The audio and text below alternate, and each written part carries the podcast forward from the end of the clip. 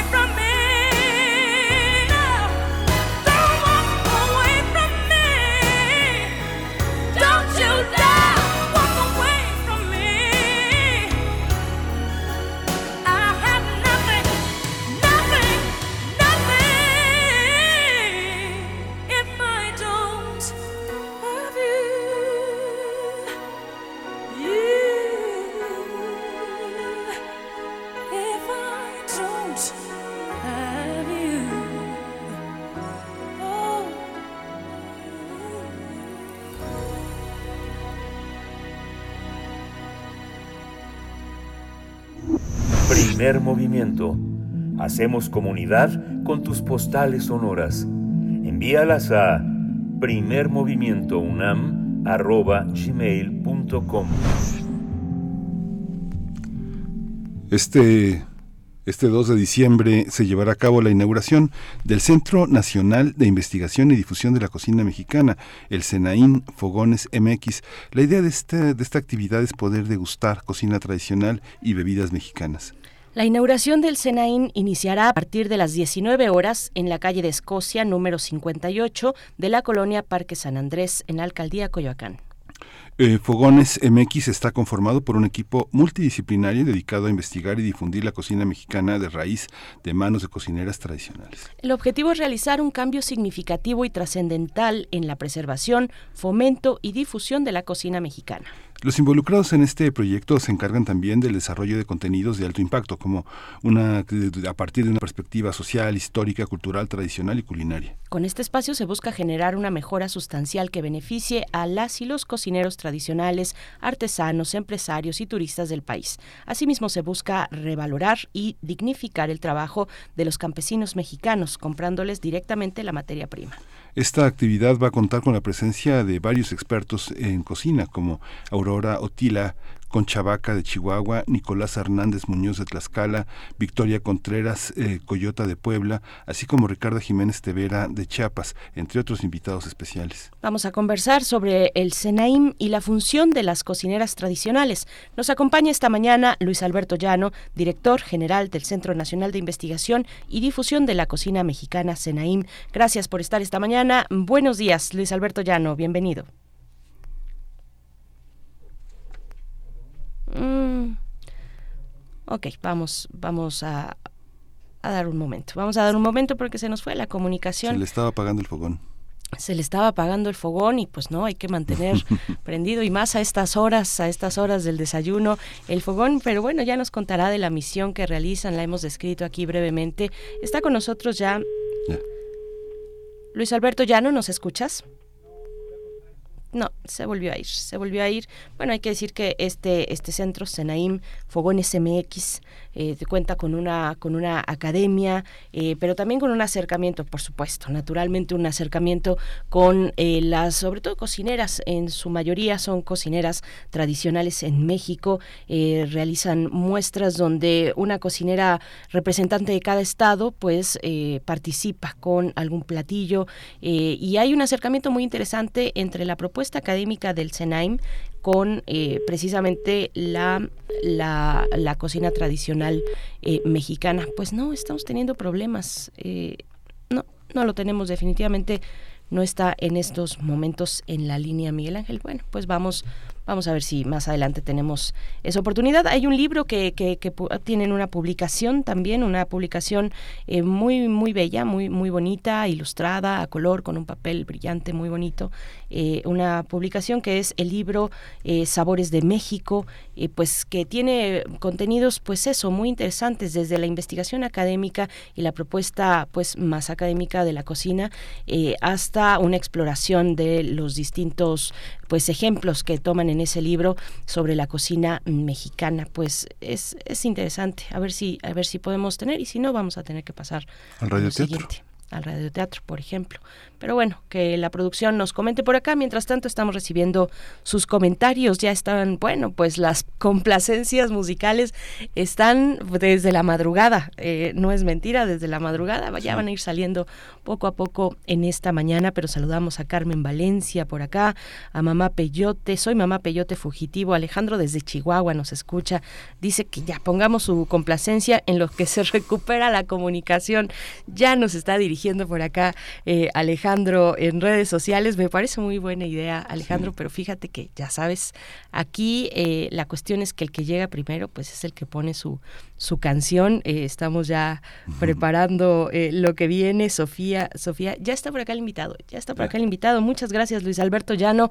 Pues bueno, por fin te tenemos aquí en la línea. ¿Cómo estás? Muy buenos días, bienvenido. Hola, muchísimas gracias. Muy contento, con muchísimo trabajo, muy emocionado de lo que va a suceder este fin de semana. Sí, es muy interesante, es muy interesante la, la, la propuesta multicultural y, y, y también de varios horizontes culinarios. Hace una, un- una semana o más este, eh, tuve oportunidad de estar en un restaurante oaxaqueño y hasta las tortillas traían de allá y todo, todo, todo, todo fresco y de allá.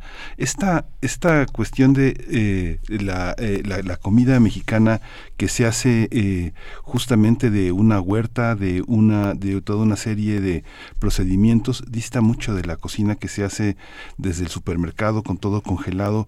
¿Cómo es la diferencia eh, que tenemos frente a estas formas de, de, de- vivir la cocina en ciudades grandes como Guadalajara, México, Monterrey, Puebla? ¿Cuáles, estas, ¿Cuáles son estas grandes diferencias con estos seres que van a traer tan importantes estas grandes cocineras y estas grandes cocinas? Bueno, es una diferencia abismal.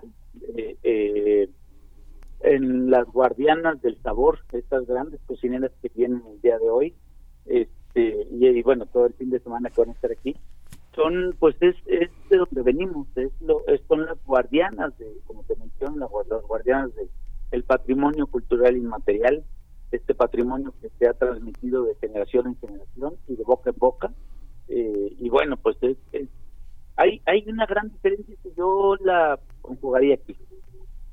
La cocina tradicional se hace lejos de la cocina europea, que se convirtió en, o le llaman un arte, le llaman toda una parafernalia.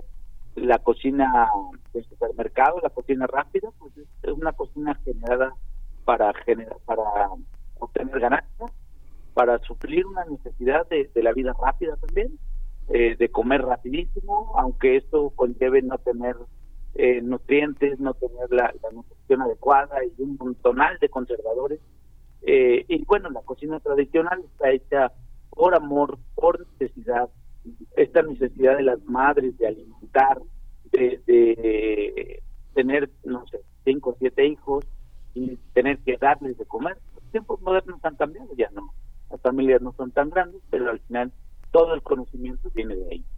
Y, y yo creo que esa es la diferencia.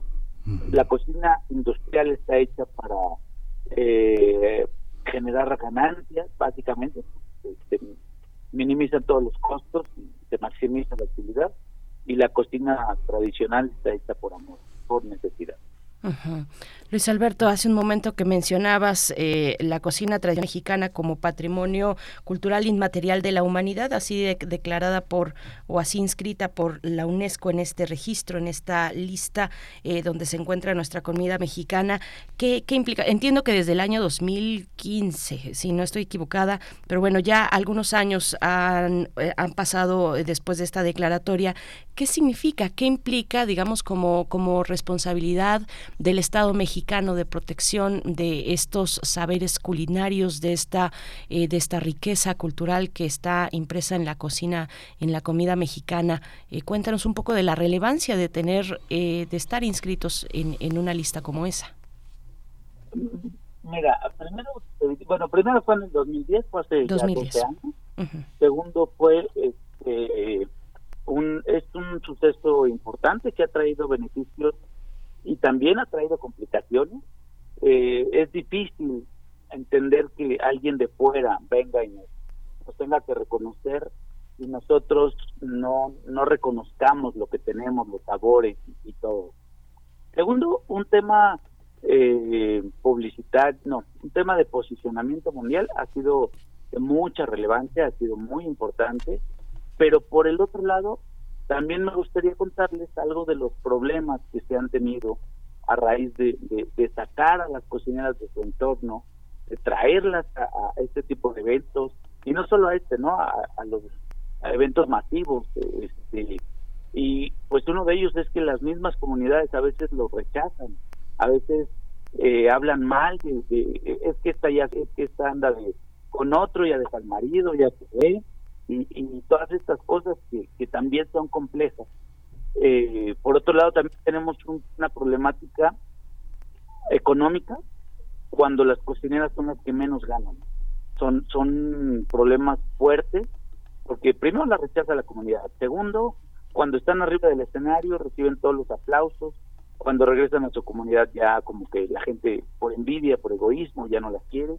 Y luego este pues la diferencia, ¿no? Estar en un hotel cuatro diamantes, cinco diamantes una noche y al día siguiente llegar a tu casa sin lana, porque todas las invitaciones regularmente son, este, te pago viáticos, te pago hospedaje, te pago todo eso, pero regresas a tu casa y, a veces regresan sin lana, ¿no? Y a veces, no sé, te, les pongo un ejemplo de Marta Gómez Atín de Veracruz, eh, la creadora o la iniciadora de, de la cocina de Cumbre Tajín, este, pues literal, si no trabaja hoy, no come mañana. Y es complejo verla con tantas fotografías, con tantos artistas, tantos donadores, dándole de comer a gente tan importante y que, que se esté tronando los dedos, ¿no? hay seguridad social, en fin, hay, hay muchas cosas eh, que me preguntabas que, que, cuál es la responsabilidad. Bueno, la responsabilidad de nosotros, de este Centro Nacional de Investigación, es eh, velar por estas cosas y, velar por difundir la cocina mexicana, pero generar recursos económicos para todos.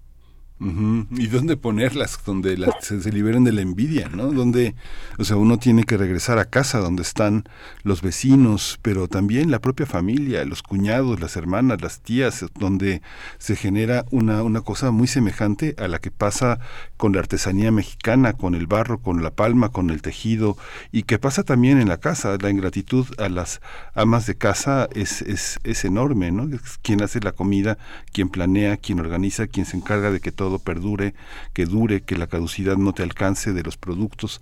¿Cómo, cómo, cómo lograr? Hay, hay este, fuera de este esfuerzo que ustedes hacen en Fogón MX, hay una, hay una manera en la que ellas se sobrepongan a esta forma de acoso, porque es una forma de acoso. Ser rechazado es de las cosas más duras que hay, ¿no?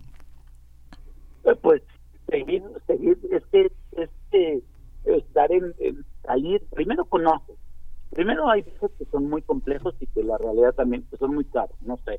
Y acaban de estar en Escaret hace unos, unos meses en un evento importante ahí en Escaret.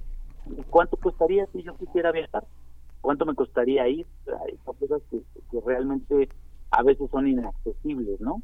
Entonces, eh, el trabajo de casa pues también está totalmente menospreciado o, está como ahí relegado, ¿no?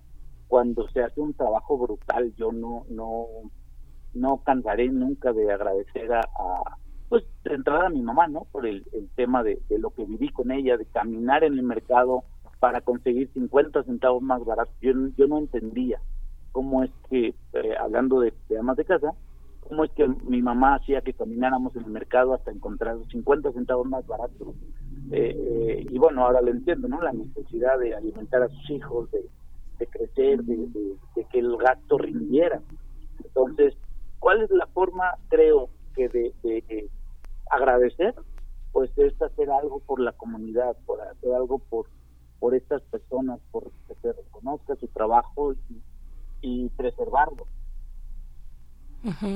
Luis Alberto, preservar ese trabajo pues inicia, eh, es, es una lucha que se da desde la tierra, naturalmente. Háblanos de eso, de la materia prima en el país afortunadamente tenemos un debate porque reconocemos, me parece, en algunos, eh, en algunos ambientes, en algunos ámbitos, reconocemos pues la necesidad de tener una soberanía alimentaria. Está en el discurso del presidente también. Eh, reconocemos la necesidad también de proteger semillas nativas eh, como el maíz, como el, como el jitomate.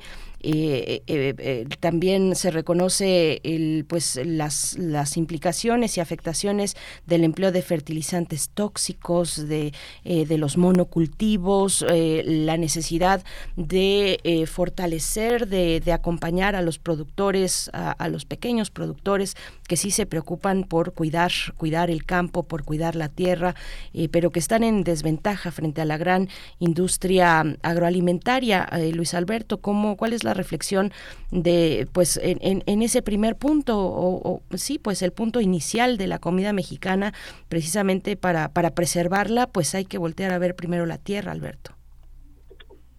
Sí, bueno, eh, es algo increíble el trabajo que se hace. Eh, yo te diría que lo más increíble que me ha tocado vivir al respecto es eh, encontrarme con campesinos que se niegan y que defienden realmente la, sus semillas eh, yo, en, en el caso, por ejemplo, de mi socia, Zulema Vega, este, bueno, ella viene de una familia de, agricultores, de campesinos, eh, y es, increíble ver la cantidad de, de la problemática a la que se enfrenta, ¿no? Cultivos de cebolla, cultivos de chile, que ya les cayó hongo, que ya les cayó N cantidad de cosas, y, y tener el, el, por un lado, el que más gana es lo mismo, es la misma problemática de la cocina tradicional. El que gana es el intermediario. El que gana en, no sé, eh, cebolla, el trabajo de documentación costó cerca de 8 pesos el bulto. Y en el súper, a 10 kilómetros de distancia, llegó a costar cerca de estaba, estaba en 40 pesos en ese momento. O sea, el kilo de cebolla.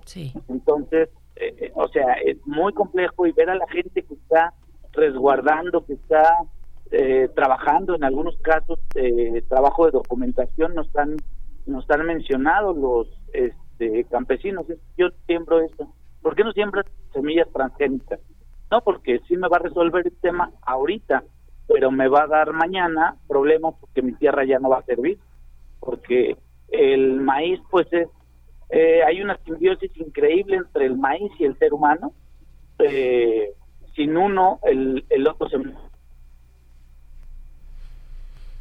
Vamos, bueno, se, se, nos cortó. Luis Alberto, estás ahí, está, estás ahí. Nos estabas comentando, eh, si quieres, desde el punto en el que estabas, pues hay, agricultores campesinos que deciden no utilizar eh, semillas transgénicas por las consecuencias a, a, pues a mediano plazo sobre la tierra, una tierra que queda que queda inservible. Sí, sí, se queda, se, se pierde. O sea, es que al campesino se resuelve el tema de momento, ¿no? O sea, no es lo mismo que en un año pueda yo vender, eh, no sé, por poner un ejemplo, una tonelada que poder vender cinco. La diferencia es el, el, el daño que le va a hacer a la gente consumirlo. Segundo, eh, pues la tierra realmente queda infértil. Estos monocultivos, como lo bien lo mencionaba, de mucho la milpa, un sistema agroalimentario perfecto, perspectiva de la sociedad increíble, todas las, las raíces se conectan por debajo de la tierra y si a uno le falta es, agua y el frijol le manda y ahí se van comunicando entre ellas y esa es una sociedad perfecta, es algo increíble.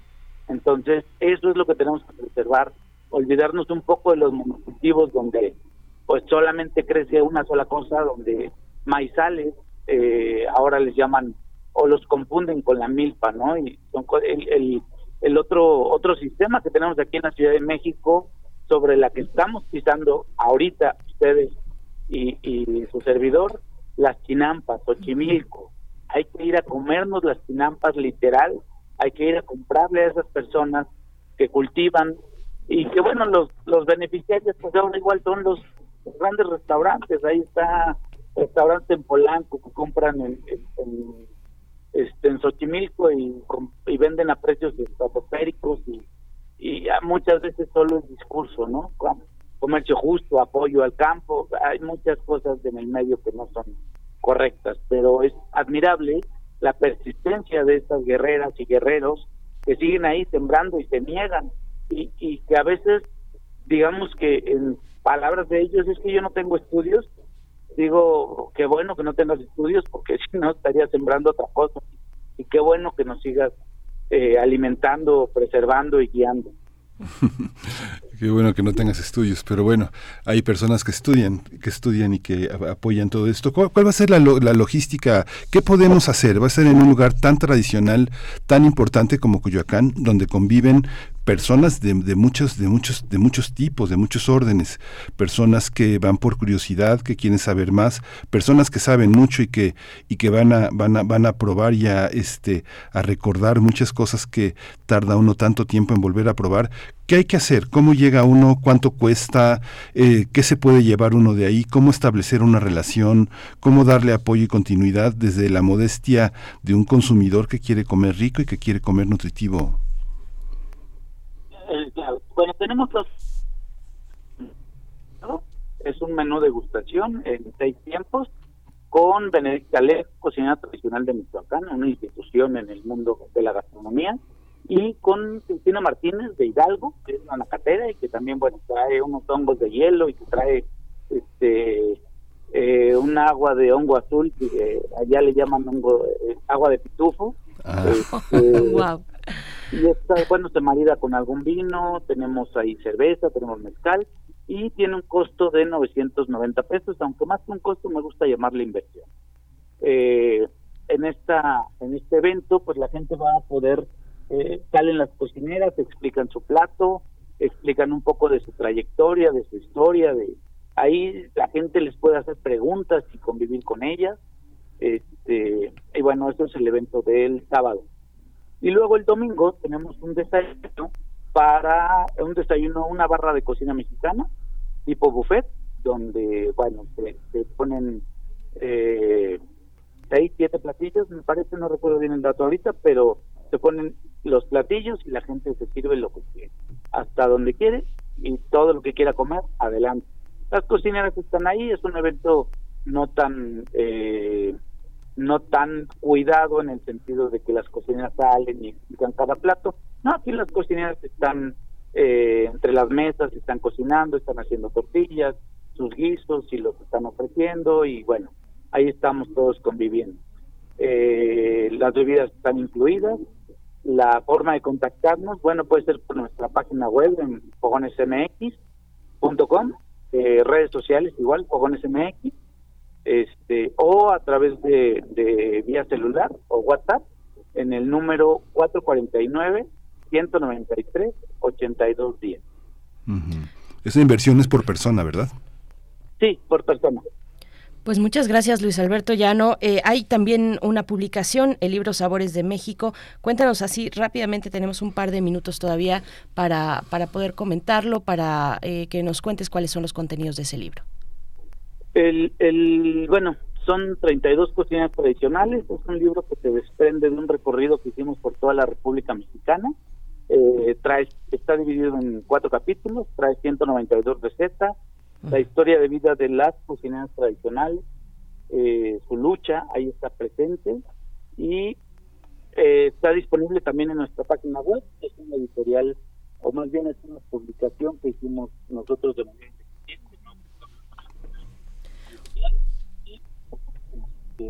bueno, también está confeccionado por más de, más de 90 personas de Hay una bitácora de viaje, hay historias de vida de las cocineras, este, y artículos de diferentes investigadores a nivel nacional de en el tema de la gastronomía mexicana. Pues, pues muchas gracias. Ahí está la invitación para quien quiera acercarse a la inauguración del CENAIN, del Centro Nacional de Investigación y Difusión de la Cocina Tradicional Mexicana Fogones MX. Este día, el día de hoy a las 19 horas, bueno, eh, la inauguración es a partir del día de hoy, ¿no?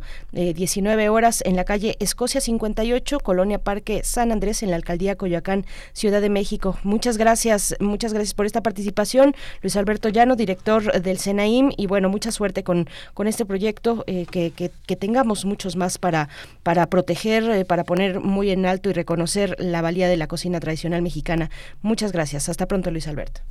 Muchísimas gracias a usted. Buen fin de semana. Buen fin de semana. 7 con 35 minutos. 7 con 35 minutos. Bueno, ahora me quedé pensando rápidamente así que, que cuando nos hablaba de los intermediarios de las cadenas de supermercado, ¿no? Cómo se vende eh, directamente, los precios que, que, encontramos directamente con productores y los que vamos a encontrar en, en esas cadenas, pues sí, es amplísima la diferencia y pues uno se pone a pensar ahora en estos, en estos planes para contener la inflación. Bueno, pues pues ¿qué, qué, qué, pasa con esas cadenas de supermercado que dicen, bueno, sí, vamos a mantener los precios de los productos de canasta básica, pero por otro lado, pues también vemos que son muy elevados ya de por sí si los comparamos frente a la producción de los campesinos mexicanos. Bueno, pues algunas de las reflexiones, nosotros vamos a ir con nuestro radioteatro de esta mañana. Miguel Ángel, ¿quieres anunciarlo tú? libro vacío, libro vacío de Josefina Vicens, con la voz de Juan Stack, eh, eh, la dirección de Margarita Heredia, una producción de Descarga una. Vamos a ver. Cuando cuentes cuentos, recuerda los de primer movimiento.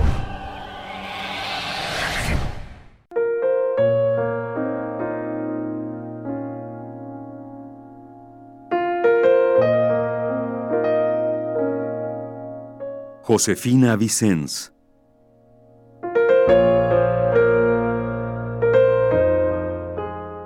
El libro vacío.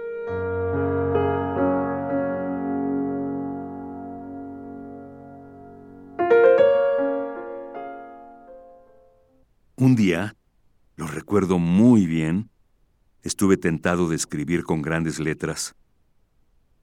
A veces me arrepiento de haberme casado. Me alegra no haberlo hecho, porque es mentira. No estoy arrepentido.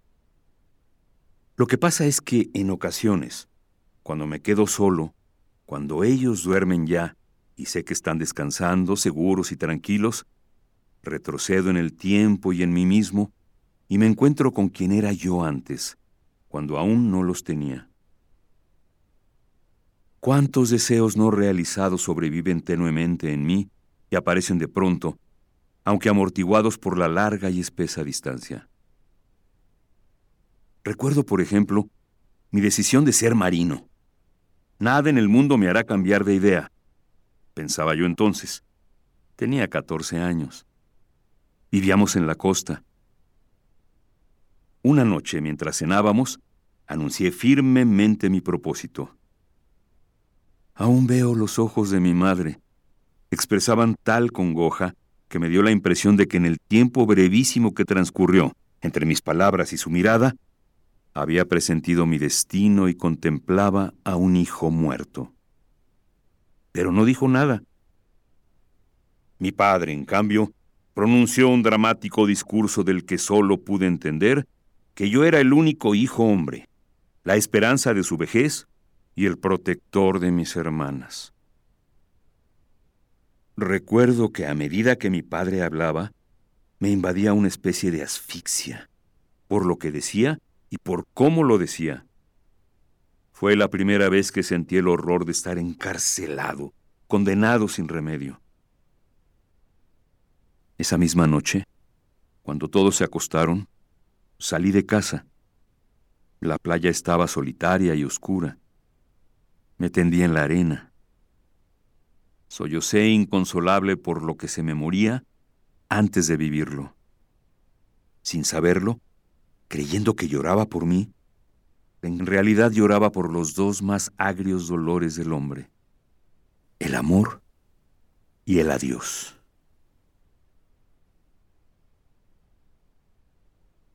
Estos momentos son desesperantes. Estos en que me pregunto, ¿pero es posible que no pueda escribir nada? Absolutamente nada.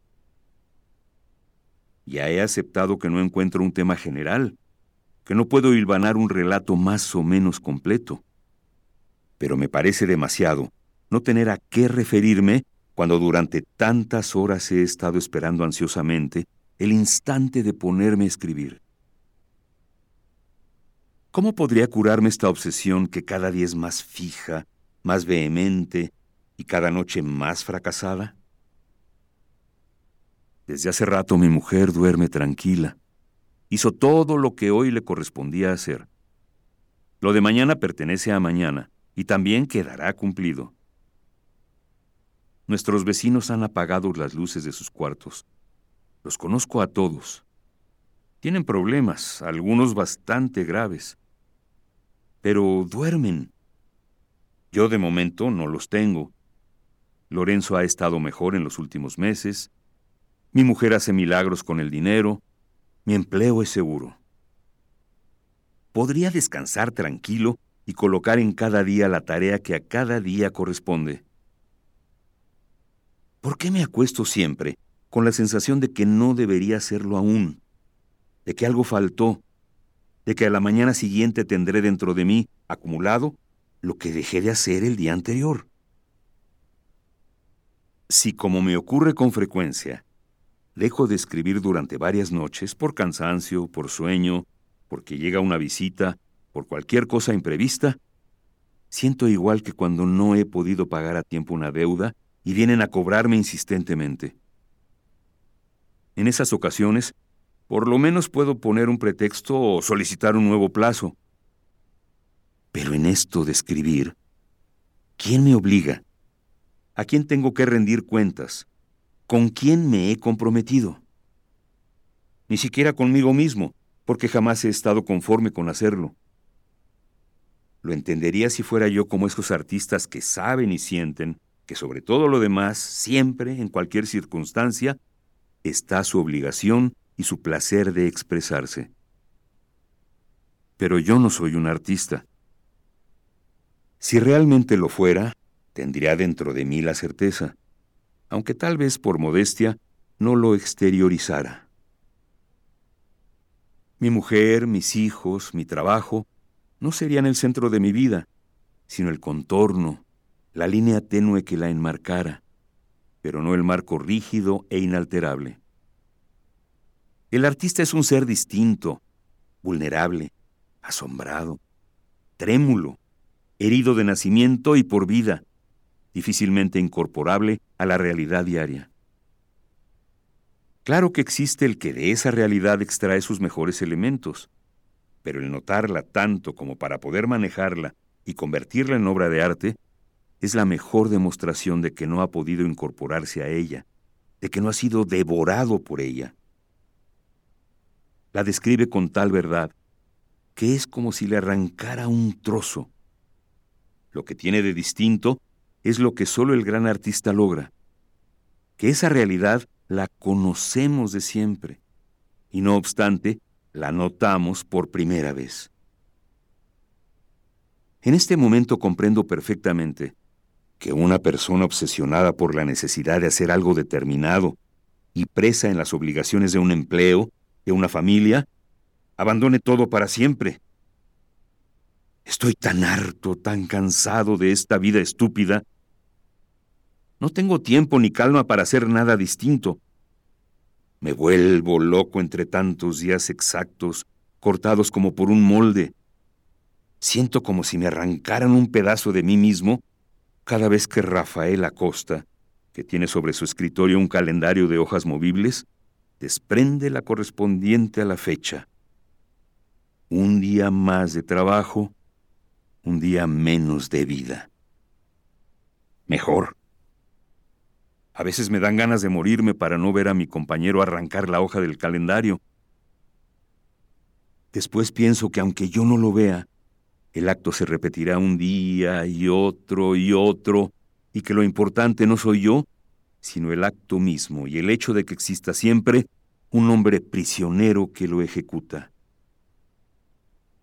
Irme, irme lejos, si pudiera hacerlo. Una noche cualquiera, anuncio que voy a salir un rato y no regreso jamás. O mejor, para que no me busquen, dejo una carta en sitio visible en la que explico mi absoluta necesidad de aislarme para poderme dedicar por entero a escribir un libro importante. Ruego a mi mujer que me comprenda, me perdone, explique a mis hijos, no me ponga obstáculos. Me voy. Soy libre. He tenido el cuidado de dejar en mi casa las credenciales de identificación, el reloj, los retratos que siempre llevo en la cartera. Apenas salga de mi barrio, donde todos me conocen, puedo, si quiero, convertirme en otro hombre, dar señas falsas en los hoteles, oírme llamar señor Rodríguez o señor López, en lugar del gastado señor García. Parece que resulta igual, que no hay diferencia. Para mí, sí la hay.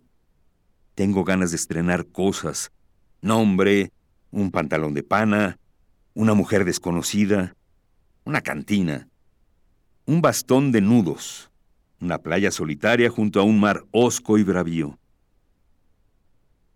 Sí, me instalaría en un pequeño puerto, en una casa muy modesta que quedara cerca de la playa y desde la que pudiera oírse el mar. Solo necesito una cama, una silla y una mesa muy grande. Compraría doce cuadernos gruesos, pero antes de encerrarme a escribir, estaría una semana entera vagando sin rumbo, sin prisa, acostumbrándome a la libertad. Pasaría las noches en la playa mirando el mar, el cielo, el amplio horizonte, hundiría las manos en la arena húmeda, nadaría desnudo en ese mar agitado y negro de la medianoche. En las madrugadas, ayudaría a los pescadores a lanzar las redes y luego a tenderlas al sol y a separar los pescados por tamaños. En el mediodía quemante, iría con ellos a la cantina, tomaría aguardiente y hablaríamos. Sin duda me preguntarían si iba a quedarme allí y cuál era mi oficio. Y yo, por primera vez en mi vida, contestaría en voz alta, bastante alta para que me oyeran todos, Soy escritor, estoy haciendo un libro y necesito tranquilidad. Voy a quedarme aquí hasta que lo termine. La expresión de ellos cambiaría inmediatamente. Me mirarían con respeto y se sentirían halagados de que hubiera escogido su puerto lejano e ignorado. Tal vez uno de ellos lo expresaría a nombre de los demás, y yo invitaría una botella, y todos brindaríamos por mi libro. Por fin me encerraría a escribirlo. Esa primera noche en mi nueva casa dormiría profundamente, agotado por una semana de libertad y de olvido. Despierto en la mañana, bastante tarde, abro los ojos, miro en torno mío. ¿Estoy soñando? Dentro de unos momentos tendré que oír, Hijo, se te va a hacer tarde. Siento como un golpe en el pecho. De pronto todo se ordena en mi mente. No, ya no se me va a hacer tarde nunca. Soy dueño de mi tiempo. Soy mi propio dueño. Me levantaré y solo tendré que caminar unos pasos y sentarme ante la mesa donde me esperan doce cuadernos nuevos. Nadie me va a interrumpir. Puedo, si quiero, escribir todo el día, dos, tres días seguidos. Cuando me canse, iré a la playa y tendido en la arena pasaré toda la noche. O me iré a la cantina con mis amigos pescadores, quienes al verme llegar me preguntarán por mi libro con gran interés. Tengo que darme cuenta. Soy un hombre libre, un hombre sin reloj, sin calendario, sin medida. Puedo hacer lo que quiera. ¿Quién va a impedírmelo? ¿No será mi mujer, que ha quedado tan lejos y que precisamente en este momento... ¿Qué hora será? Estará preparando la comida de los muchachos. Una comida muy sencilla. Ya no tiene que esforzarse en quedar bien conmigo. Habrá hecho arroz y huevos. No, le hacen daño a Lorenzo. Bueno, que haga lo que quiera. No voy a pensar en esas tonterías. Mi mujer es fuerte, decidida. Siempre ha resuelto todos los problemas. Ya encontrará algún medio que le permita sostener la casa. Además, José puede ayudarle. Muchos muchachos estudian y trabajan en las horas libres. Cierto que el mío no es muy responsable, y si empieza a ganar dinero desde tan joven, seguramente perderá interés por su carrera. Tendría yo que evitar esto en alguna forma, porque no quiero ser culpable de que José no se prepare convenientemente para luchar en la vida. Tal vez podría yo escribir algunos artículos o cuentos cortos para periódicos de provincia que no son muy exigentes, o dar clase de aritmética a los niños del puerto, o alguna otra cosa que me proporcionara cierta cantidad mensualmente. Por conducto de Pepe Varela y recomendándole que no dijera de qué sitio le enviaba el dinero, lo haría llegar a mi mujer para ayudarla. Claro que no podría ser gran cosa. ¿Y si ella, a pesar de sus esfuerzos, no pudiera conseguir algo? Es una buena ama de casa, pero nada más. Tendría que emplearse como administradora de algún hotel o de un sanatorio, pero entonces estaría ausente durante la mayor parte del día. ¿Y si Lorenzo se enfermara? Por lo general llega de la escuela nervioso. No se adapta fácilmente a la compañía de los niños. Le cuesta trabajo poner atención en las clases, y eso lo agota y lo excita. Se encontraría solo. Se volvería más taciturno. He notado ¿O será que lo quiero tanto y nos entendemos tan bien? Que cuando llego a la casa se ruboriza. No dice nada. Espera a que salude a su madre, a que me quite el saco, me ponga las pantuflas, me lave las manos. Él continúa en lo que está haciendo o me sigue a distancia. Cuando lo considera oportuno, se me acerca. Sabe que voy a acariciarle la barba o a levantarlo hasta la altura de mi cabeza para besarlo y preguntarle siempre lo mismo. ¿Ya hiciste tu tarea? Y yo sé que él me va a contestar lo de siempre. No más me faltan las sumas. O las restas o las multiplicaciones. Como está enterado de que trabajo en números, ha decidido que la tarea de aritmética debo hacerla yo.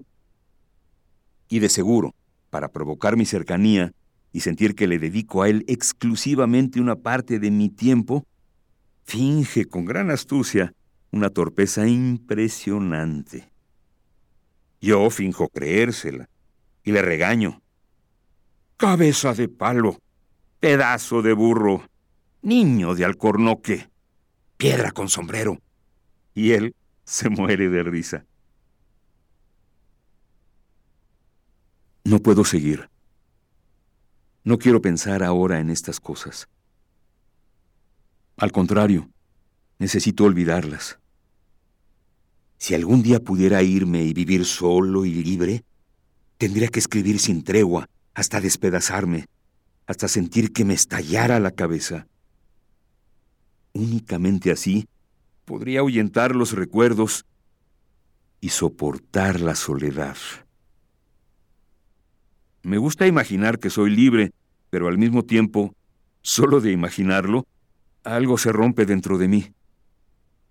Estoy tan atado, tan fuertemente unido a mi mujer y a mis hijos, que ya no siento mis propios linderos. Es verdad que cada uno tiene su vida propia y su destino y su soledad, que algún día ellos se irán y con su mujer y sus hijos formarán ese apretado nudo que yo siento ahora. Pero es que ese nudo únicamente puede ser desatado por lo natural, por lo inexorable, como son el instinto y la muerte. Escribo esto, tan rotundo, y pienso que si un artista lo leyera, me diría que el arte es tan natural e inexorable como la muerte y el instinto. ¿Qué podría contestarle? Si yo, que no soy un artista verdadero, que solo siento esta imperiosa necesidad de escribir, estoy imaginando desde hace varias horas la forma en que podría abandonar a mi familia y hundirme para siempre en mis cuadernos, ¿cómo podría refutar el argumento de un hombre para quien el arte es la vida y la muerte? No, no podría hacerlo. Si acaso le diría que el arte, la vida y la muerte son el hombre mismo y su relación con los demás, y que el artista es aquel que nace con todos los signos del hombre y uno más que lo distingue y lo obliga. Algunos darán preponderancia extrema a ese solo signo, mutilarán los restantes dolorosamente y elegirán la soledad para entregarse a Él por entero. Otros le encontrarán sitio y expresión en el centro de su vida. Otros más no podrán salvarlo y lo verán ahogarse en las circunstancias de una existencia ardua y oscura. Otros, incluso, lo sentirán dentro solo como una extraña angustia y no sabrán reconocerlo. De mí, ¿qué podría decir? Nada. No sé, no sé lo que me pasa. Pero en este instante, después de haber imaginado una libertad que tal vez me permitiría escribir, que es una forma de expresarme, pero que me impediría vivir mi realidad diaria y entrañable, que es otra esencial forma de expresión, sé que antes que escritor, suponiendo que llegara a serlo, soy lo que he sido y seré siempre un hombre que necesita escribir y vivir encerrado en su cárcel natural e intransferible.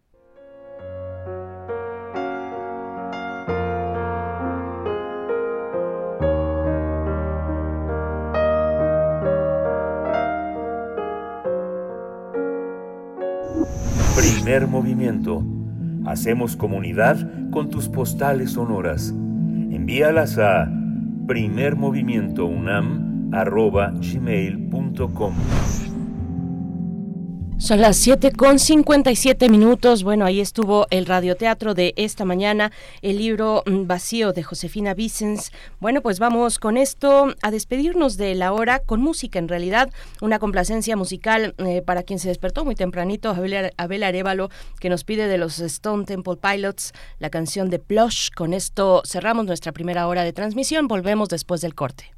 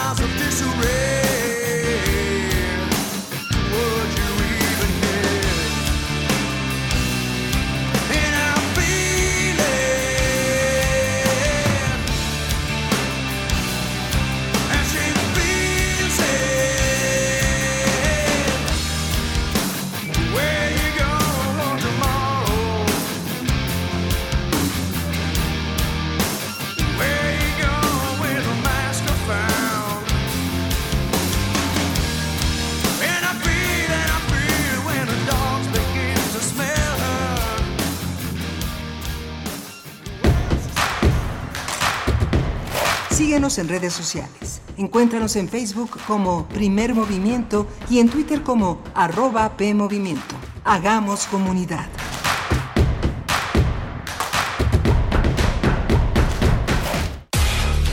En la vida cotidiana se reflejan las problemáticas sociales, con diferentes causas y consecuencias. Pensemos juntas y juntos las posibles soluciones. Vida cotidiana Análisis de nuestro día a día.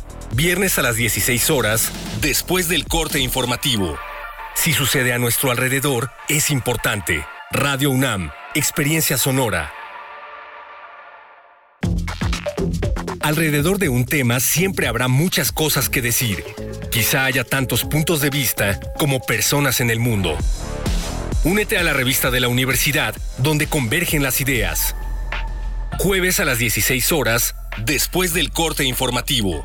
Disentir para comprender. Radio UNAM, Experiencia Sonora. ¿Qué pasaría si perdieras tu INE? Perdería el derecho al voto. No existiría mi identidad. Perdería el derecho a la democracia. No podría hacer valer mi opinión. Sin mi INE no podría hacer nada porque me la piden en todos lados para todos los trámites. Si perdiste tu credencial o perdió vigencia, acude al módulo y actualízala. Haz tu cita en INET 804-33-2000 o en INE.mx. Mi INE es valioso porque me identifica y me suena. INE. Raticida, gasolina, ácido sulfúrico, amoníaco, acetona. No importa qué droga química te metas, todas están hechas con veneno y de todas formas te destruyes. La sangre de las drogas nos mancha a todos. Mejor métete esto en la cabeza. Si te drogas, te dañas. Si necesitas ayuda, llama a la línea de la vida. 800-911-2000. Para vivir feliz, no necesitas meterte nada.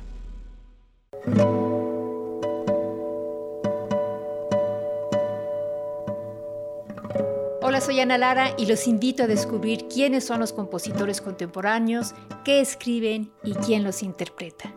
La cita es todos los miércoles a las 18 horas en Nació una nueva música, por supuesto en Radio UNAM 96.1 FM, Experiencia Sonora.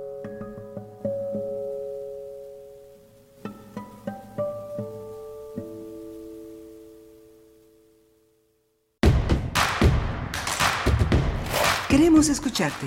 Llámanos al 55 36 43 39 y al 55 36 89 89. Primer movimiento. Hacemos comunidad. Buenos días, ya son las 8 con 3 minutos de la mañana y hoy es viernes 2 de diciembre de 2022 el 2 del 12 del 22. Bueno, pues estamos eh, dándoles la bienvenida a través del 96.1 de la frecuencia modulada y el 860 de amplitud modulada. También nos sumamos en esta hora a Radio Nicolaita en el 104.3 de la frecuencia modulada. Y bueno, estamos también en la web www.radio.unam.mx y en varias plataformas que reproducen la señal de radio en esta mañana de viernes donde se encuentra, bueno, pues ya la verdad que con caras muy cansadas y agotadas, pero el equipo de primer movimiento, eh, con buen ánimo en esta mañana, sí. Se están riendo por acá, eso, están, están sonrientes y con buen ánimo, a pesar de que ya la, semana empieza a calar. Bueno, se encuentra Rodrigo Aguilar en la producción ejecutiva, Violeta Berber en la asistencia de producción, está Arturo González esta mañana al frente de la consola en los controles técnicos, nuestro compañero Antonio Quijano también jefe de noticias en la asistencia, pues de, de varias, eh, de varios eh, cuestiones que hay que ir solventando a lo largo de la programación, a lo largo de esta emisión, entre otras las cortesías que tendremos en unos momentos más, pero antes, por supuesto, saludar a Miguel Ángel Quemain en la conducción. Querido Miguel Ángel, ¿cómo estás? Bien, vamos a inaugurar una sección de camillas al final del año, ¿no? Conducir desde una camilla o desde un reposet. Desde un reposet, por favor, desde un reposet. Eh, nos, nos vendría muy bien. ¿Cómo están ustedes? ¿Cómo están? Cuéntenos, ¿cómo van llegando a este inicio de mes? el último del año. Cuéntenos en redes sociales. Nosotros, como hemos dicho, tenemos cortesías que nos hacen llegar las reinas chulas desde el Teatro Bar El Vicio pongan mucha atención. Tenemos mm, cortesías para dos producciones, para, para, dos, eh, para dos producciones, dos shows. Uno de ellos, el primero de ellos, eh, es, se trata de La Madre Vale Madres. Es una producción de X Emergente. Es una función, una cortesía para la función de hoy, viernes 2 de diciembre, 21 a 30 horas. Son tres pases dobles para las primeras tres personas que llamen a nuestro teléfono 55 36 89 89 55 36 89 89 y se llevan eh, su pase doble para la Madre Vale Madres esta noche de viernes 2 de diciembre 21 a 30 horas hay que estar una hora antes en el Teatro Bar El Vicio en la alcaldía de Coyoacán pues para hacer todo el trámite, bueno, de la, el registro correspondiente y decir, bueno, vamos por parte del primer movimiento.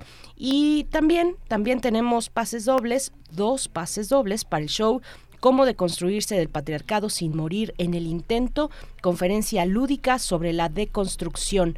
La dirección es de Olivia Barrera, es una producción de la teatrera solitaria y Brava Teatro y estas dos, estos dos pases dobles son para la función del sábado 3 de diciembre, el día de mañana, 19.30 horas también se van por los teléfonos 55 36 89 89. Miguel Ángel, el Teatro Bar el este fin de semana. Sí, muy, muy eh, interesante siempre sus propuestas llenas de humor, de actualidad eh, interpretativa del mundo noticioso y del mundo político actual. Eh, la Gaceta de este mm, de esta de esta emisión de esta edición de la última edición de la Gaceta trae un número muy interesante tanto en el sitio web como en la edición impresa y en la edición descargable que es sobre este hermoso trabajo de Guillermo el Toro eh, doctorado honoris causa en esta en este fin de año por parte de la UNAM que es Pinocchio Pinocho Pinocho un trabajo muy lindo cada vez la Gaceta de la UNAM tiene eh, un espacio en su sitio electrónico cada vez más interesante, más creativo, con más recursos. Es interesante asomarse a este repertorio de, temas. Eh, tenemos una agenda también llena de actividades para todas las personas que este no dan paso sin guaracha a la hora de ir a los eventos académicos que quieren su constancia que quieren este que quieren algún tipo de crédito de no de una educación no extracurricular pues ahí está una, un gran espacio para quienes buscan eh, acrecentar su espacio educativo. La, la Gaceta viene con esa con esa agenda de actividades académicas entre, entre esa agenda, además, eh, está la proyección de Pinocho eh, en Casa del Lago, el, en Casa del Lago el día de mañana, mañana 3 de diciembre, una función al aire libre en Casa del Lago. Bueno, pues imperdible, imperdible el escenario, imperdible la propuesta de Guillermo del Toro y este mundo maravilloso y horripilante, como dice la Gaceta de la UNAM en esta edición. Bueno, pues eh, eh, cuéntenos si, si se acercan alguna de estas actividades, cuéntenos hacia el lunes, pues qué les pareció y también cuéntenos qué les parece las, las propuestas y las cortesías, digamos, las propuestas que tenemos aquí eh, eh, y, que, y que las reinas chulas nos hacen llegar. Por ejemplo, aquí pasamos todos los comentarios, nos dice eh, Julián Grimao, dice gracias, no quería quedarme con las ganas de agradecerles y a su vez comentarles que no me gustó del todo porque la función de, ay, ¿cuál? A la de, fue la de Inferno Social Club, es de la que nos está hablando Julián Grimao, dice no me gustó del todo porque era mm, el formato de los eventos de Comedy Central un humor muy white no había verdadera fusión con el teatro de cabaret, que es verdad que la improvisación fue muy buena, pero era difícil no sentirse en ese tipo de dinámicas que bien podríamos decir que es de revista, pero en realidad es de estas imposiciones escénicas gringas. Buena experiencia, pero deberían de cuidar más las recomendaciones. Gracias, Julián Grimao, por este comentario que es muy valioso, es muy valioso y finalmente nos hace a todos ir avanzando, ir creciendo, ir revisando eh, las propuestas que hacemos, eh, pues en este caso las que hace el Teatro Bar El Vicio, también les vamos a pasar a, nuestras compañeras del teatro eh, estos comentarios, este comentario tuyo, tuyo, Julián, y bueno, los que nos quieran también compartir en redes sociales, ya lo saben, arroba P Movimiento en Twitter, primer Movimiento UNAM en Facebook, igualmente sus complacencias musicales las recibimos en esa, en esa vía digital. Miguel Ángel, y pues bueno, ¿qué viene para esta hora? Vamos a tener una, un homenaje a Betsy Pecanins a seis años de su, de su partida. Vamos a tratar el tema con Felipe Sousa. Él es guitarrista, él es uno de los hombres con mayor experiencia en esta en este mundo de las de las tocadas, de la enseñanza, de compartir conocimientos y de hacer comunidad con grandes músicos. Él ha tocado con Aragán, eh, con Betsy Pecanins, con el Tri, con Guillermo Briseño, con Flamingo Rock, este, con Eric Rubín, con Cristian Castro, con Aftalina. Ha hecho muchísimo, muchísimo trabajo y bueno, tiene una, una gran experiencia y tuvo una, una cercanía muy importante con Betsy y bueno, nos va a contar quienes participan en este, en este gran homenaje que, que le rinden sus amigos, los músicos de Betsy Pecanins. Los músicos y amigos de Betsy Pecanins, la reina del blues, es un homenaje que tendrá lugar este viernes 2 de diciembre en el foro del Tejedor. Pero antes vamos a ir con nuestra nota nacional, la exclusión laboral femenina. Es una reflexión que nos comparte Saúl Escobar Toledo, profesor de estudios históricos de Lina. Vamos, vamos con ello, 8 con 10 minutos. Nota nacional.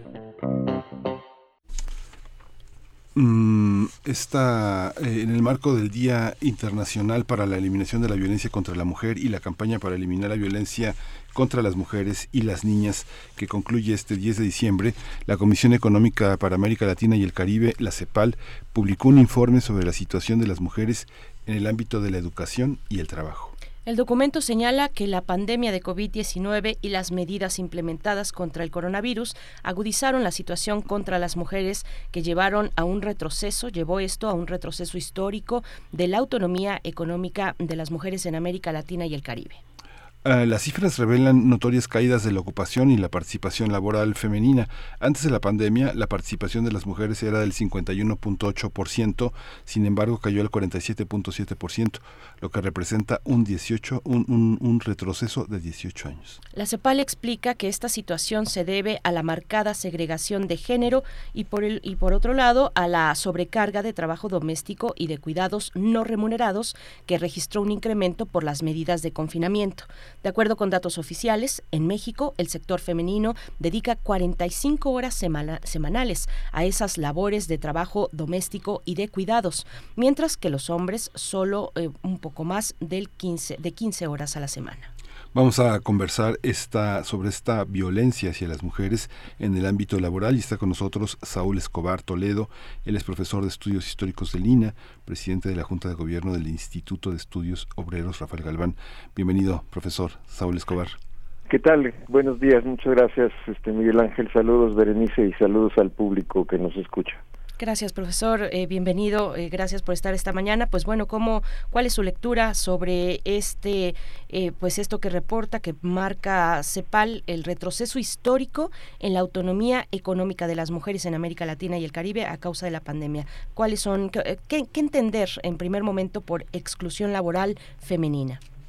Bueno, por exclusión laboral femenina estamos entendiendo los mecanismos que son diversos, varios, por los cuales la mujer no puede incorporarse a la vida laboral remunerada, a la, a la vida laboral eh, para obtener un ingreso, para llevar a casa, eh, y esta exclusión se refleja en los bajos índices de participación de la mujer en el mercado laboral, es decir, en la población económicamente activa, entendiendo por población económicamente activa aquellas personas que están ocupadas o desocupadas, pero las que están desocupadas están buscando activamente todos los días un empleo eh, eh, para precisamente eh, obtener un ingreso y llevar a casa. Entonces, la población económicamente activa, pues no refleja la composición de la población mayor de 15 años, ya que la población de 15 mayor de 15 años es mayoritariamente femenina y en cambio la población económicamente activa es mayoritariamente masculina. Eso quiere decir que no hay eh, proporción, no hay equilibrio entre uno y otro indicador, lo que nos está indicando que muchas mujeres eh, no están, no tienen trabajo, no lo están buscando o si lo están buscando, pues no, eh, no lo buscan, no lo están buscando activamente no, no están saliendo a la calle a, ver dónde pueden obtener un empleo. Y esto quiere decir que eh, se tienen que quedar en casa o ellas deciden eh, quedarse en casa eh, entre otras cosas porque tienen que cuidar a la familia ya sea los niños ya sea los enfermos ya sea los adultos mayores ya sea las personas con discapacidad. Y además se quedan en casa porque tienen que eh, hacer las labores del hogar de preparación de alimentos, de limpieza, eh, etcétera, etcétera. Entonces, esta división del trabajo dentro del hogar es un obstáculo para que las mujeres salgan a encontrar un empleo y formen parte de la población económicamente activa y haya, pues, por lo tanto, eh, mujeres trabajando en la, en la proporción en que están representadas en el total de la población.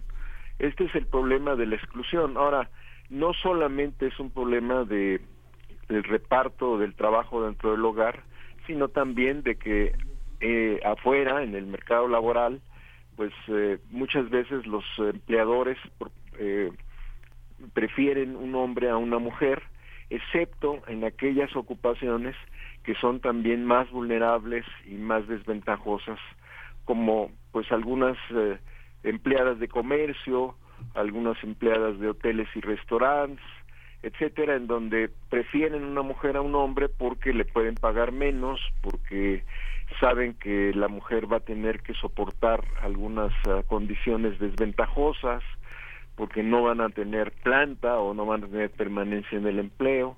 Entonces, toda esta situación eh, tanto por una cultura, yo digo, o, se dice machista de reparto del trabajo dentro del hogar que asigna a las mujeres tareas que deberían ser compartidas en la misma manera por los hombres y por otro lado por un mercado de trabajo en el cual hay muchos empleos precarios eh, mal protegidos y en estos la mujer eh, a veces es preferida que el hombre en lugar de, de que haya también equilibrio y en los buenos empleos a veces se prefiere más al hombre que a la mujer sobre todo en algunas eh, tareas o algunos empleos especializados en carreras como la ingeniería la ciencia pues eh, eh, esto todo esto crea un ambiente de exclusión de la mujer.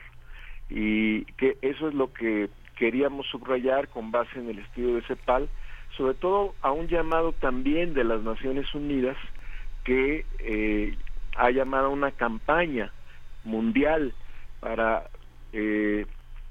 apoyar a las mujeres contra la violencia y la exclusión eh, y, creo que ese llamado de la ONU debería ser respondido por todos los ciudadanos del mundo, no solo los gobiernos, no solo los especialistas, sino todas las personas para atenuar o erradicar la violencia contra las mujeres. Esta perspectiva económica, si se replanteara el trabajo doméstico y de cuidados a una población masculina que no necesariamente tiene más capacitación que las que las mujeres que, que lo realizan, ¿qué, qué sucedería? ¿Qué, ¿Qué planteamiento? ¿Sería un planteamiento cultural nada más o sí tendría un reflejo en lo económico? No, yo creo que también es importante destacar que eh, además de la división doméstica del trabajo eh, desproporcionada, injusta, eh, que hemos aquí descrito, que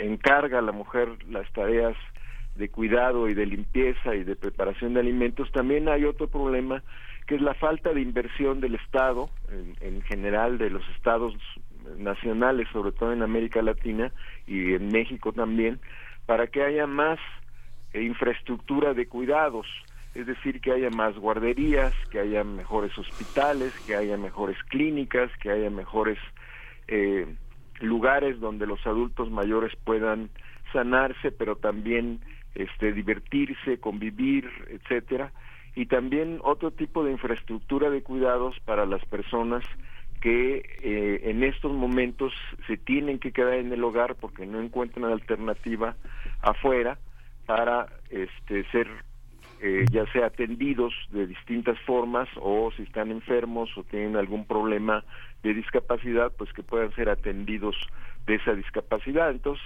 las dos cosas hay que tomarlas en cuenta, tanto la división del trabajo dentro del hogar como la falta de infraestructura en lo que se llama eh, ahora pues la red de cuidados que deben acompañar a los hogares para que la mujer pueda tranquilamente irse a trabajar sabiendo que sus niños, sus bebés, sus, hijos o también sus enfermos o sus discapacitados o cualquier persona que tenga que cuidar, que, que, que tenga que ser cuidada, eh, no lo sea necesariamente y todo el tiempo en el hogar, sino que también una eh, una buena parte del, del, día, mientras la mujer está trabajando y el hombre también, pues pueda ser eh, encargado a una instancia pública que, que los cuide y que los sane y que los proteja debidamente.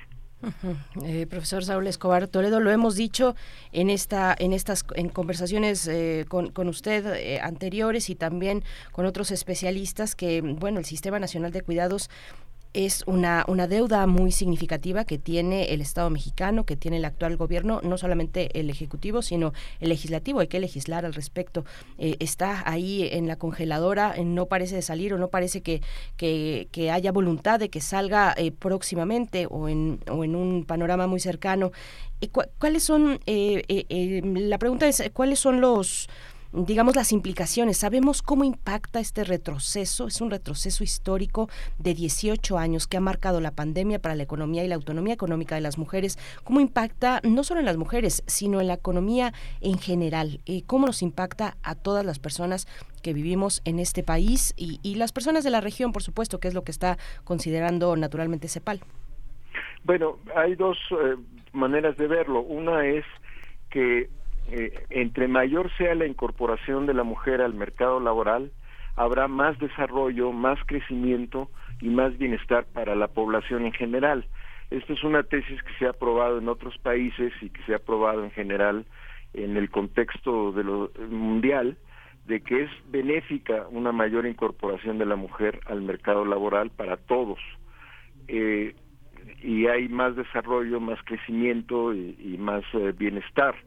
Eh, pero esto obviamente choca con la creencia de muchos que creen que la mujer debe seguir quedándose en casa y que salir a la calle a trabajar pues es perjudicial no para la familia para ella misma para el esposo etcétera etcétera. Estas creencias pues son falsas y lo que se ha demostrado es que entre mayor sea la incorporación de la mujer al trabajo remunerado pues eh, habrá insisto más eh, bienestar para todos. La segunda cosa es que hay que reconocer que el trabajo que la mujer y a veces el hombre pero en menor proporción desarrolla dentro del hogar, estas tareas que hemos hablado de, limpieza, de preparación de alimentos, de cuidado, son trabajo, no, no, no hay que eh, perder de vista esta situación, es un trabajo, pero es un trabajo no pagado, es un trabajo que nadie paga, es un trabajo no remunerado, es un trabajo que a veces ni siquiera se reconoce como tal trabajo, es un trabajo que a veces se dice que es un trabajo oculto,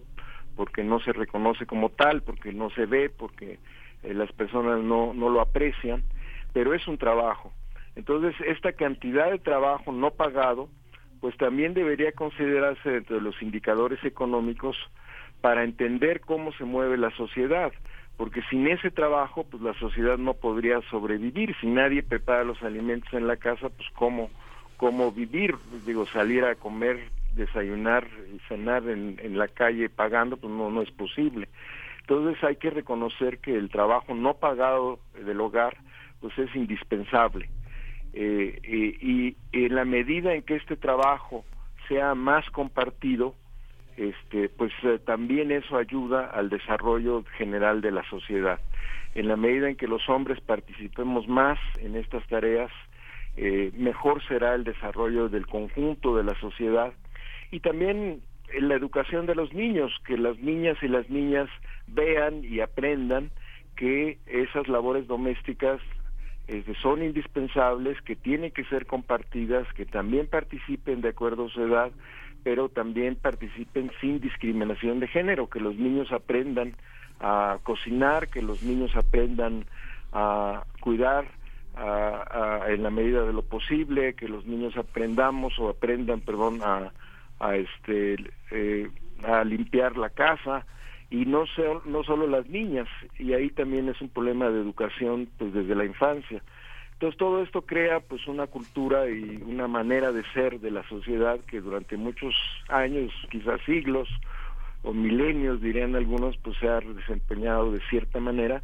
pero que ahora debe estar cambiando y que en muchos países ha cambiado y está cambiando más aceleradamente precisamente porque la presión de las mujeres que salen a la calle, que protestan, pues están diciendo, bueno, aquí estamos nosotras y nosotras también tenemos derecho pues a muchas cosas que se nos han negado, incluyendo salir a la calle, buscar un trabajo, encontrarlo, ser respetada en el trabajo, ser bien pagada, no ser víctima de acoso y de violencia en el centro de trabajo, eh, no ser hostigada sexualmente, etcétera, y todo eso pues es parte importante de este movimiento al cual la ONU llama a solidarizarse y a entender pues para mejorar las cosas en, en beneficio de todos.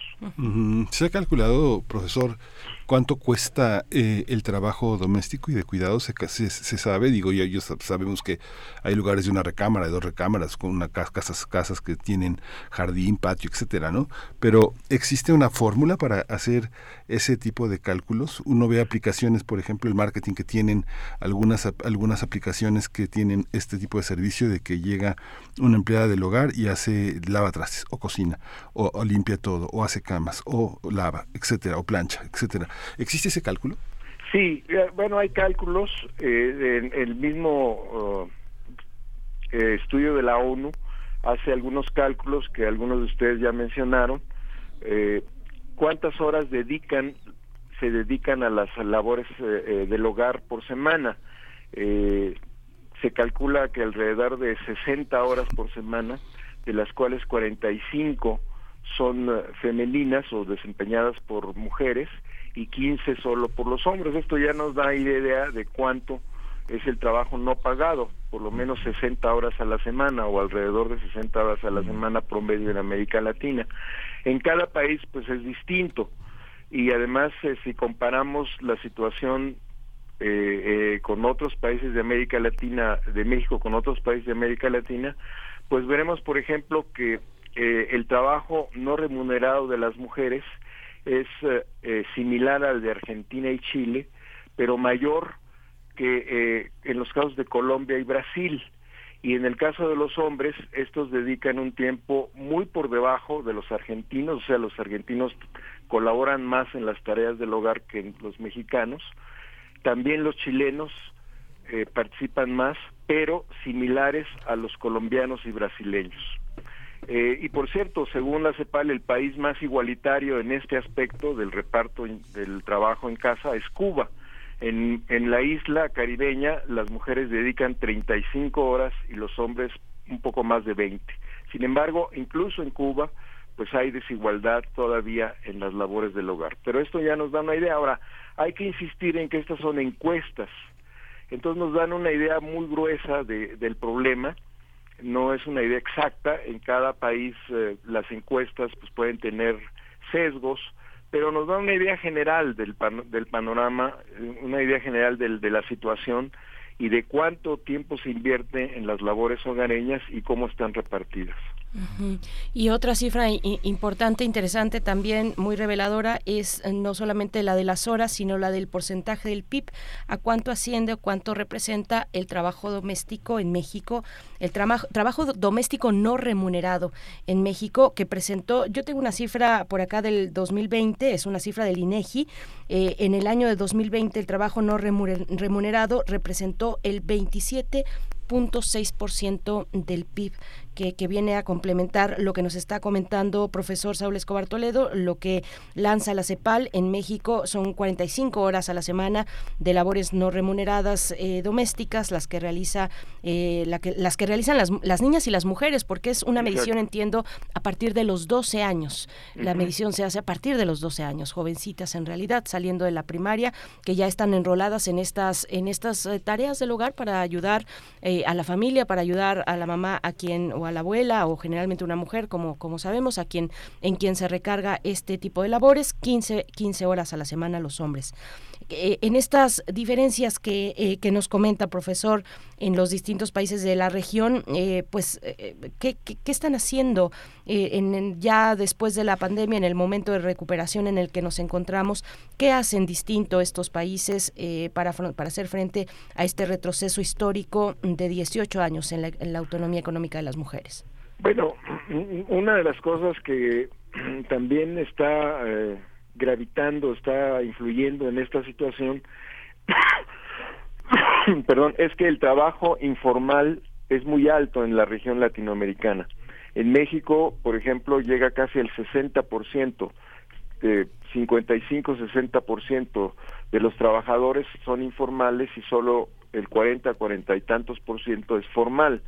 Esto también afecta a las mujeres porque eh, ellas ocupan una proporción mucho mayor que los hombres, eh, comparativamente hablando, no en términos absolutos, eh, lo que quiere decir que las mujeres a veces tienen que salir a trabajar pues en lo que se pueda, eh, tratar de ganar un ingreso en lo que se pueda y muchas veces esto es en el trabajo informal. digo esto porque precisamente una de las maneras de combatir esta exclusión es eh, tratando de proteger al trabajo informal. Eh, y en algunos países eh, estos trabajadores informales, trabajadores y trabajadoras, recibieron un ingreso vital, un mínimo vital que se le llama, que fue una transferencia en dinero que se hicieron a los trabajadores informales para que pudieran sobrevivir los tiempos de la pandemia. Es decir, mientras no podía nadie salir de la casa, pues obviamente ellos tampoco. Y si, en y si en muchos casos los trabajadores asalariados al servicio de un patrón pudieron mantener su empleo e incluso recibir un ingreso que no fueran a trabajar, pues los trabajadores informales obviamente no recibieron ningún ingreso porque no tienen un patrón. Entonces recibieron a cambio una renta, un ingreso vital, una, una cantidad de dinero no muy grande, pero sí supuestamente indispensable para sobrevivir. Y esto ayudó a que los hogares pues, eh, no entraran a la pobreza y, o a la pobreza extrema y esto ayudó sobre todo a las mujeres proporcionalmente más que los hombres. Entonces esto fue una medida. Otras medidas, insistimos, en seguir eh, trabajando mucho en un sistema de cuidados a cargo del sector público, porque si es a cargo del sector privado, pues va a costar y, entonces no es lo mismo que, que, que, se pague y, obviamente muchos hogares no lo podrán hacer. Y la tercera cuestión tiene que ver precisamente con la pobreza, es decir, entre más pobre es un hogar, mayor es la cantidad de tiempo que dedican al, a las tareas domésticas y mayor el tiempo que las mujeres dedican a las tareas domésticas. Eh, se calcula que en los hogares del primer decil, el decil más pobre, pues las mujeres dedican eh, tres o veces más o casi tres veces más que los hombres a eh, las tareas domésticas. Eh, esta desigualdad entre hombres y mujeres se acentúa con la pobreza. ¿Por qué? Bueno, pues porque obviamente las necesidades son mayores, las, los recursos son menos y entonces pues el trabajo que tienen que desempeñar es mayor y en este caso recae más en las mujeres. Entonces combatir la pobreza con empleos dignos, con una serie de apoyos para que esto pueda ser eh, por parte del Estado, promover el desarrollo, el crecimiento económico, etcétera, pues también ayuda a, a, mejorar esta situación. Entonces son varios factores, desde luego también una enseñanza, una campaña cultural para rechazar por todos los medios posibles la violencia contra las mujeres, incluyendo la, la, la, la exclusión laboral, este, pues también es muy importante. Todos creo que tenemos que reeducarnos, y replantearnos este, la forma en que se, hemos vivido y hemos crecido eh, para también ayudar a combatir esta violencia. Pues doctor, profesor, eh, Escobar, muchas gracias por esta, por esta, por esta presencia. Fíjese, simplemente uno piensa eh, cuántas horas le exigen a alguien en una escuela privada para que pueda dedicarse tiempo completo a un doctorado, 45 horas en la UNAM 60 horas, ¿eh? O sea, sí, o sea, por ahí anda. Por ahí anda. Pues muchísimas gracias, doctor. Pero mm. se puede ser doctor y trabajar en casa de tareas domésticas.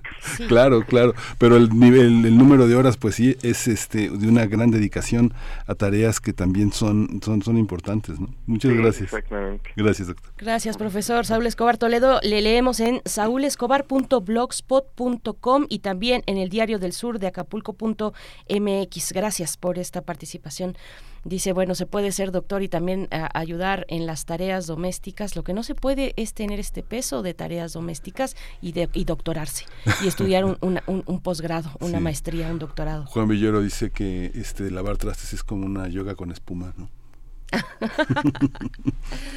Bueno, pues ustedes como, como ven, ah, bueno, todos estos, em, eh, estos, estas lecturas, estos estos, eh, estos análisis en torno a los 16 días de activismo luego del 25N, Día Internacional para Erradicar la Violencia en contra de las Mujeres. Nosotros les seguimos leyendo en redes sociales y em, bueno, vamos a ir con la recomendación literaria desde el Fondo de Cultura Económica que nos vas a compartir, Miguel Ángel, pero antes rápidamente dar los nombres de las personas ganadoras de los pases eh, de las cortesías para Teatro Bar El Vicio, para la obra, para el show de La Madre Vale Madres, se va, eh, se van a estas cortesías para César Martínez Ávila, Esteban Campos Cachú y Leonardo Saúl González. Eh, vamos también con el, el, show de cómo deconstruir el patriarcado sin morir en el intento. Se va para Rosario Temores Ortiz y e Irving Alexis Ayala. Ya tienen sus cortesías, hay que presentarse una hora antes,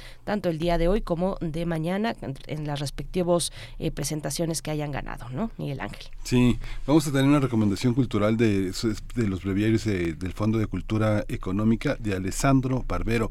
Alessandro Barbero, la gente se pregunta, ¿por qué quiere la FIL? Bueno, porque hay muchos libros que entran de, de novedades. Uno de ellos es Dante. La biografía que hizo Alessandro Barbero de este libro que publicó en 2020 en italiano, de los ocho de Venecia, y ahora publica en el Fondo de Cultura Económica Benditas Guerreras, que, es Cruzadas y Yihad, eh, es la recomendación que nos hace Verónica Ortiz. Amigas y amigos de Radio UNAM y de Primer Movimiento, como siempre es un gusto saludarles. Hoy les traigo Benditas Guerras, Cruzadas y Yihad del escritor y profesor de Historia Medieval en la Universidad de Piamonte Oriental, el italiano Alessandro Barbero, que es una detallada y necesaria historia de las cruzadas. En ella nos explica de manera entretenida su inicio a finales del siglo XI y su desarrollo. A la caída de Jerusalén siguen dos siglos de cruzadas que son peregrinaciones de cristianos para retomar Tierra Santa en manos de los musulmanes. Hechos que significarán el primer experimento colonial europeo al reino de Jerusalén. Pero cuando se trata de narrar las cruzadas, nos dice el autor, abro comillas, es justamente el de buscar el equilibrio entre las dos dimensiones. Imaginar a esta gente que por un lado creía realmente se jugaba el pellejo por alcanzar una meta que consideraba era del agrado de su Dios, pensaban que seguían las huellas de Cristo arriesgando la vida y enfrentando el martirio. Al mismo tiempo, sabían muy bien que aquella era una extraordinaria oportunidad de conquista y enriquecimiento. Cierro comillas.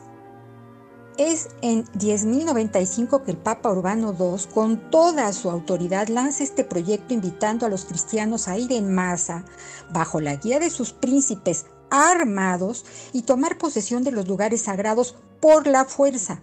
Controvertida decisión que tendrá consecuencias varias y que Alessandro Barbero nos explica en esta bien documentada narración histórica, que también se adentra en la manipulación de los textos sagrados, tanto el Antiguo y Nuevo Testamentos como el Corán, para justificar la violencia de ambos lados, los cristianos y los musulmanes, y el descubrimiento del concepto yihad en el Corán. Nuestro autor ha recibido distintos premios como el Strega, el mayor reconocimiento literario de Italia, y en 2005 la República de Francia lo condecoró con el título de Caballero de la Orden de las Artes y de las Letras por sus contribuciones al estudio del arte y la historia medieval europea. Busque este breviario, Benditas Guerras, Cruzadas y Yihad, de Alejandro Barbero, recién editado en el Fondo de Cultura Económica que por su narración bien parece una novela de aventuras. Muchas gracias, hasta la próxima.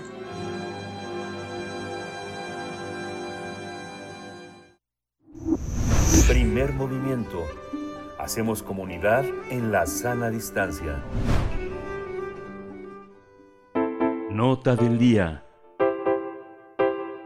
Betsy Pecanins es una de las voces que transmite un enorme sentimiento y que se conoció como la reina del blues. Murió hace seis años de una manera sorpresiva en su casa. De padre estadounidense y madre española, la cantante originaria de Yuma, Arizona, constaba con una discografía compuesta por 14 álbumes y 11 colaboraciones con diferentes músicos. Dentro de sus influencias destaca la fusión de la canción ranchera mexicana, el bolero con blues, género que fuera una base primordial de su canto y que junto con Guillermo Briceño le dieron una nueva dimensión. Su música llegó hasta La Habana, Barcelona, París, Nueva York, Washington, San Antonio, Miami, entre otras importantes ciudades. A seis años de su partida, el legado de Betsy Pecani será recordado en un concierto que se va a ofrecer en el Foro del Tejedor en la Ciudad de México este 2 de diciembre. Vamos a conversar sobre este homenaje y está con nosotros Felipe Sousa. Él es guitarrista mexicano con 30 años de experiencia, una enorme experiencia. Ha tocado con todo el mundo, entre ellos Betsy, el Tri, Guillermo Briseño. En fin, bienvenido Felipe Sousa. Gracias por estar aquí. Gracias Miguel Ángel, gracias Denise Hola, Radio Escuchas. Mucho gusto estar con ustedes. Gracias. ya son 40 años de experiencia. no te quitas la edad profesional. No, no, no la quitamos. No, pues 10 eh, años, de, no, no, no te vamos a, regatear, por supuesto, esos 10 años más de, experiencia, 40 años de experiencia y, estamos eh, aquí para, pues, eh, para conversar sobre este homenaje que tendrá lugar esta noche, viernes 2 de, 2 de diciembre, Foro El Tejedor. Pues cuéntanos cuál es la retrospectiva, la importancia, la reflexión que hacemos en torno a Betsy Pecanins, la reina del blues, y a partir de este homenaje titulado Betsy en el alma. Cuéntanos, Felipe. La primera reflexión de mi querida Betsy Pecanins es homenajearla, recordarla a seis años de su partida, escogiendo todo el equipo, esto es no nada más los músicos, sino músicos y staff, los temas este, para este concierto que tendrá lugar en el Foro del Tejedor el día de hoy a las 8 de la noche, allá en Álvaro Obregón y la verdad los hemos escogido con mucho cuidado. Em, hemos, dentro de lo que es el podio porque del disco póstumo de Ave Phoenix, escogimos los que sentimos le dan mucho peso y nos conmueven. Es el caso de Obsesión, este, temas anteriores como La Muerte Chiquita, este, Sexy a los 60 y hay temas previos, previos, previos, que conjuntamos en dos popurríes que de hecho están incluidos en el, en el, este, en el Ave Fénix, pero aparte porque tienen muchísimo sentido, como es I'm Woman, Get Back, La Tequilera, La Chancla, este, No Me Amenaces, temas que fueron de muchísima, de muchísima relevancia para, para Betsy y para nosotros también. Hay una parte, como comentábamos, el trabajo que hizo con Guillermo Briseño, que han hecho juntos. Hay un, hay un signo de, permanente de permanente innovación cómo se asimila, cómo se puede asimilar este tipo de experiencia en la música mexicana, en esa música mexicana que no es masiva, que no toca en el Zócalo generalmente o en el Estadio Azteca, pero que sí tiene un público de músicos y que tiene un público de teatreros. ¿Cómo, ¿Cuál es el aporte, Felipe? Mira, podemos ir con Diego Briseño, que también vamos a tocar, por supuesto, cartero sí es, es de las primeras que, que se hizo con, con Betsy. Este, Cartero, si quieres, ha permanecido muy fijo en el tratamiento, pero en el caso de este, puedo decir de Alberto Blanco, ese tema evolucionó muchísimo. Desde que yo lo tocaba en los ochentas con Betsy, a como acabó siendo el disco que sacaron Betsy y Memo, este, me encanta el tratamiento y, este, y me da mucho gusto, porque Alberto Blanco es un gran poeta y es un extraordinario músico. Entonces el, trabajo fue hermoso y en ese caso, ahora, mira, a veces lo tocaremos en un club pequeño, pero lo hemos llegado a tocar en espacios grandes, teatros en Villahermosa, en Mérida, este, pero sí es muy importante lo que mencionas tú de lo creo, porque en el caso de nosotros, por ejemplo, nuestra iluminadora, Rocío Carrillo, es gente de teatro. Y Betsy siempre tuvo a bien reunirse de la mejor gente de teatro este, posible. Funcionamos muy bien en los teatros. Felipe Sousa y bueno cuando comentabas de este de este disco Ave Fénix es muy muy significativo eh, y, también bueno en esta idea de renacer de las cenizas eh, te pregunto cómo cómo reinventó Betsy eh, su propia voz, su propia voz luego de las complicaciones que tuvo, de las complicaciones en la garganta, eh, salir con una voz eh, diferente, con una garra distinta, decía ella también. pues cuéntanos de, esa parte que es una, parte muy, muy admirable y, también muy de, arriesgar y de un desafío creativo para trabajar con su instrumento que es la voz, ella también era compositora por supuesto, pero trabajar principalmente con su, su instrumento que es la voz, una voz que, que, que, estaba pues con esas complicaciones de salud, ¿no? Mira, yo pondría el antecedente desde que nació. Betsy nació con cáncer, se le radió, se le deformó la columna. Tuvo por lo menos 18 operaciones. Sí, este, Betsy y su cuerpo nacieron en desacuerdo.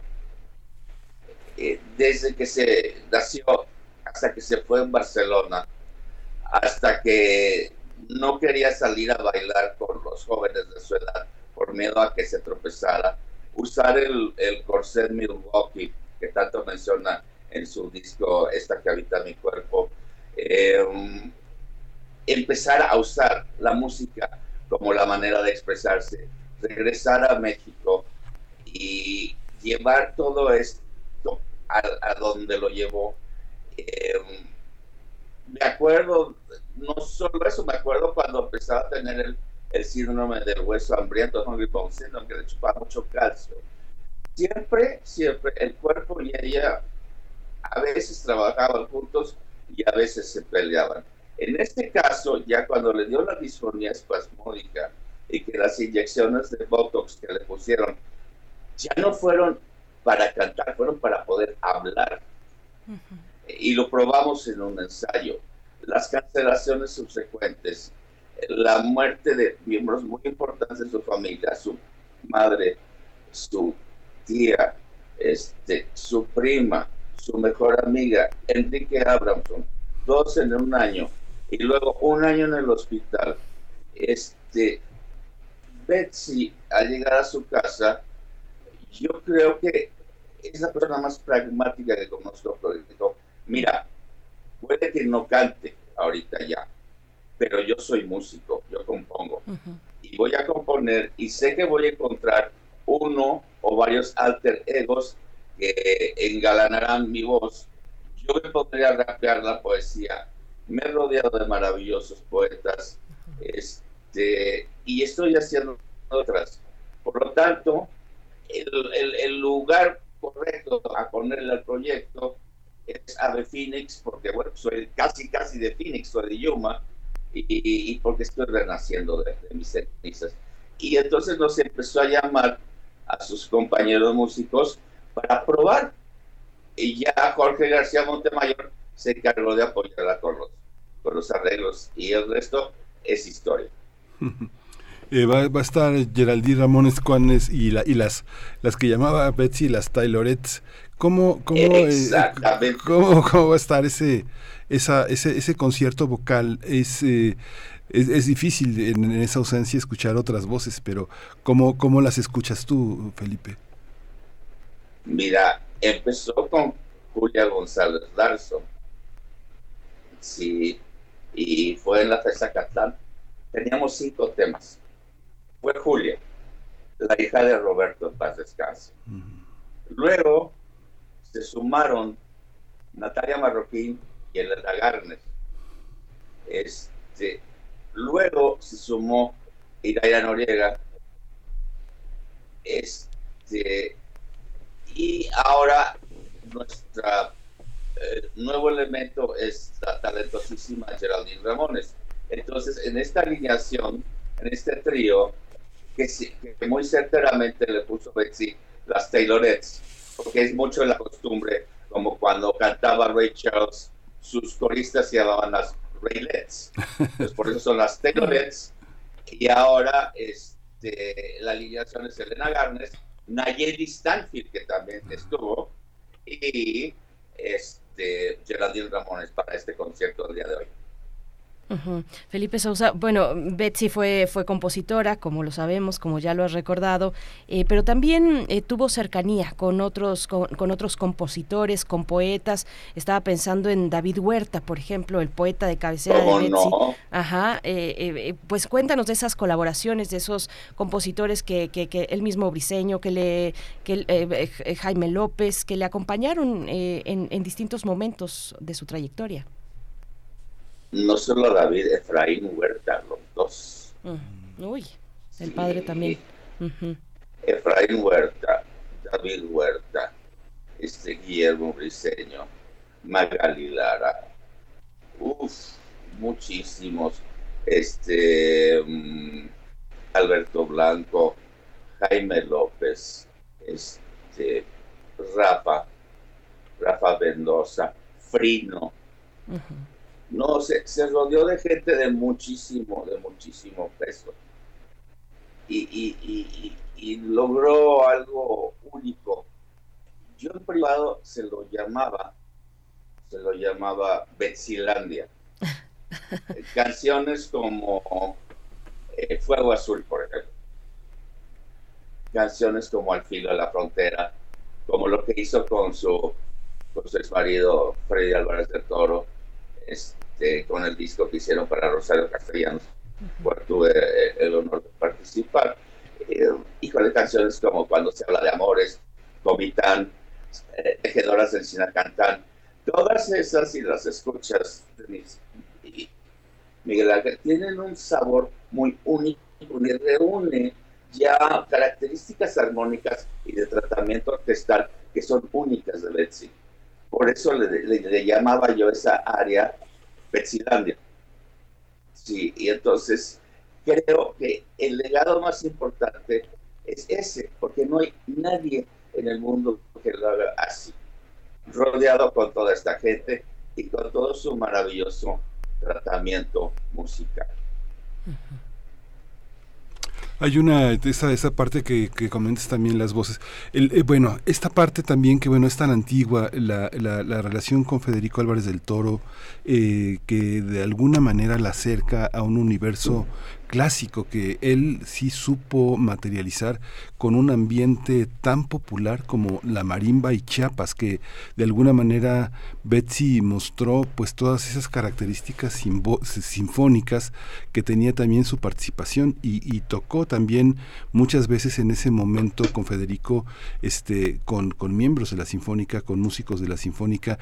¿Cómo está, cómo está esa parte? ¿Cómo en el ámbito que tenemos del jazz, del blues en México, pienso también en Eugenio Tucen, de todo este, todo este mundo que has ahorita evocado, Felipe, este, tiene una cercanía que no suele estar como en los grandes repertorios musicales eh, eh, entre nosotros, la, no sé, pienso desde la UNAM, la OSN, este, todos esos, la del Bajío, este, ¿por qué no estamos ahí? Eh? Mira, curiosamente, con mi querido Eugenio Paz Descanse, una de las primeras familias de músicos en trabajar con Betsy fueron los Tucet, de los primeros álbumes, antes del Pinino Sinfónico con Freddy. Con Freddy y lo Sinfónico dio preámbulo a que Betsy efectivamente empezara a trabajar ya con Eugenio y empezó a trabajar con la OBC, la del ganso.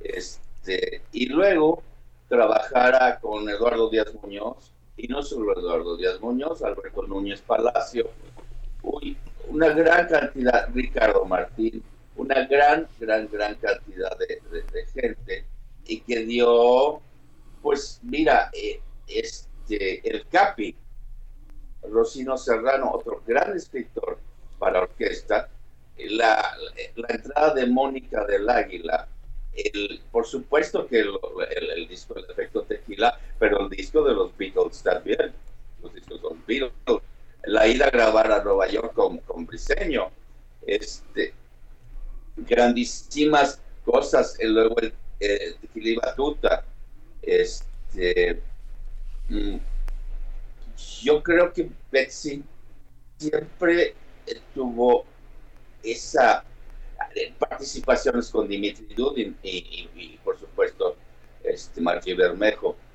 Em, siempre tuvo esa, esa genialidad de saberse reunir con todos los elementos de todas las músicas, en el jazz, en el clásico, en el rock, en el blues, en lo ranchero, en lo folclórico, la marimba, como tú bien dices. Eh, yo creo que, que la Betsy fue una gran, gran, gran orquestadora. Y por eso le gustaba mucho eh, a los directores clásicos, a los directores de orquesta. La, la, la, eh, ahora sí que la química era muy buena. Se lograron grandes cosas.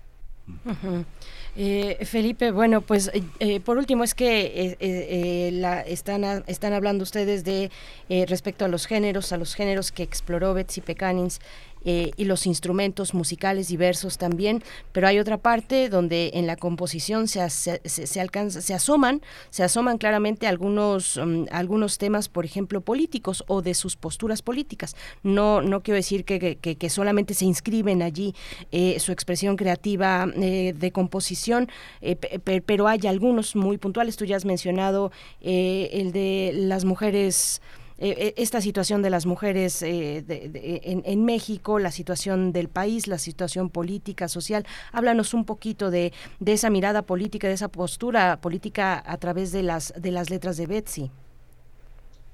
La más puntual ahorita que viene a mi memoria es Ya me cansé, está contenida en Ave Phoenix. Betsy fue una mujer a la que le quedó bien claro que el artista a diferencia de Pedro Vargas, nunca es apolítico. O todo lo que hagas es político. Betsy nunca, nunca tuvo miedo a involucrar su postura. Conforme al SIDA, conforme a las aves, eh, su participación con Jesús y Viviana este, fue muy clara en sus posturas. Fue una, siempre, siempre un gran ser humano, sí, y eso es la que la llevó este, a mantener firme sin dejar su brazo a torcer de todo. Y principalmente, como dices tú, la mujer. Y por sobre todo, la mujer. Una gran feminista, pero, pero muy importante, primero y antes que todo, un gran y un mejor ser humano. Pues Felipe Sousa, eh, ahora que te escucho me, pues me llena de emoción. Yo creo que una, una, una persona como tú tendría que dejar un enorme testimonio porque ahora que dices 40 años realmente es un mundo, un mundo fascinante, importante para la música mexicana. Generalmente no se dejan estos testimonios, nos has dejado mucha tarea, ha sido una clase conversar contigo. Te agradecemos mucho, mucha, mucha suerte esta noche, mucha pasión. Gracias por, por estar con nosotros y por compartir esta, esta enorme memoria que te caracteriza. Muchas gracias, Miguel Ángel, y Denise. Es privilegio estar con ustedes y con los radioescuchas de Radio NAM. Gracias, Felipe. Hasta pronto, Felipe Sousa. Pues ya lo saben, Betsy en el alma, homenaje a Betsy Pecanins este viernes 2 de diciembre en el Foro del Tejedor. Son las 8 con 58 minutos, casi 59, pero sí alcanzamos a escuchar la siguiente eh, complacencia para Oscar Ángel. Se la dedica a Ketsia Coronado y se trata de Pablo Milanés. Yo no te pido. Con esto nos despedimos de Radio Nicolaita.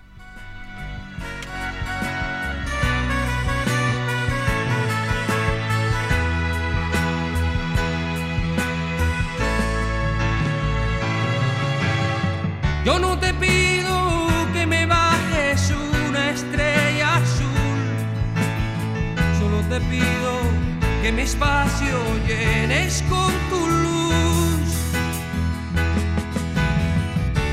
Yo no te pido que me firmes diez papeles grises para amar, solo te pido que tú quieras las palomas de lo pasado no lo voy a negar, el futuro algún día llegará. Y en el presente que me importa la gente, si es que siempre van a hablar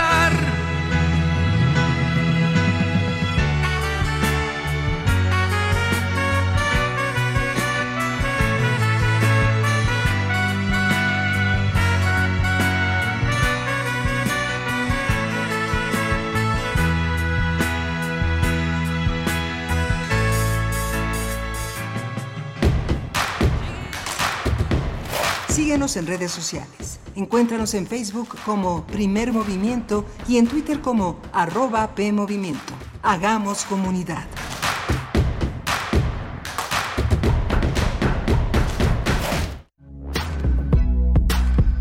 Las mujeres vivimos partiendo desde el simple hecho de ser mujeres diferentes violencias, la violencia por razones de género, y tiene que ver con una estructura social y cultural Seguimos construyendo igualdad. Sintonízanos este miércoles a las 10 de la mañana. Tenemos como invitada a Denise Cabrera, psicóloga especializada en violencia por razones de género, que nos habla de la violencia hacia las mujeres. Escuchar y escucharnos. Construyendo igualdad. Décima temporada.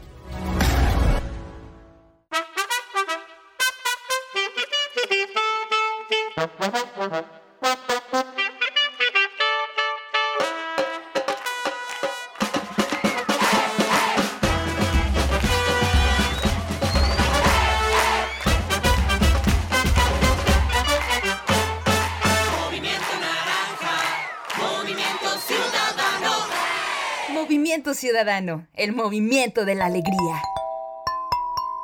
La piedra y el yemo activo afectan tu cerebro, te matan las neuronas y son muy adictivos. Yo sé lo que te digo, pues he sido testigo. Piensa más en tu gente, tu vida y tus amigos. Escucha lo que te digo, pues es verdad, el negocio de la droga es algo que termina mal. Escucha bien hermano, porque esto te hace daño, el negocio de la droga es algo que termina mal. Esto siempre acaba mal, Si necesitas ayuda, llama a la línea de la vida 800-911-2000. La ciencia que somos. La ciencia que somos. Iberoamérica al aire.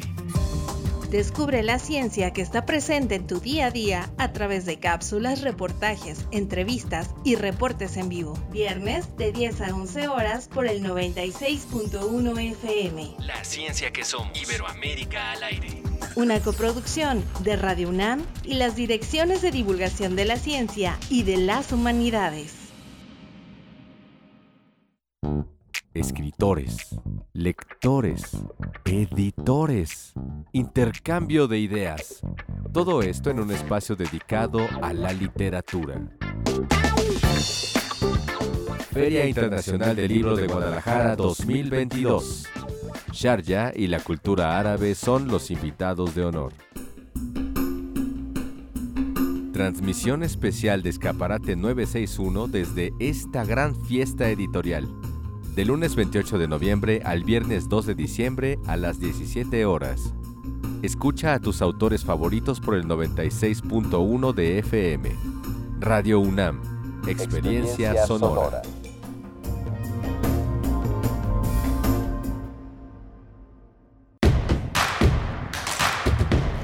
Encuentra la música de primer movimiento día a día en el Spotify de Radio UNAM y agréganos a tus favoritos.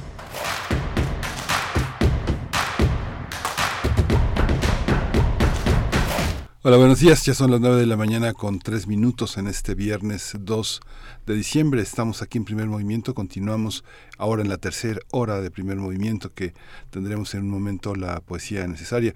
Estamos eh, Rodrigo Aguilar en la producción ejecutiva, Violeta Berber en la asistencia de producción, Antonio Quijano en la jefatura de noticias, Arturo González en los controles técnicos.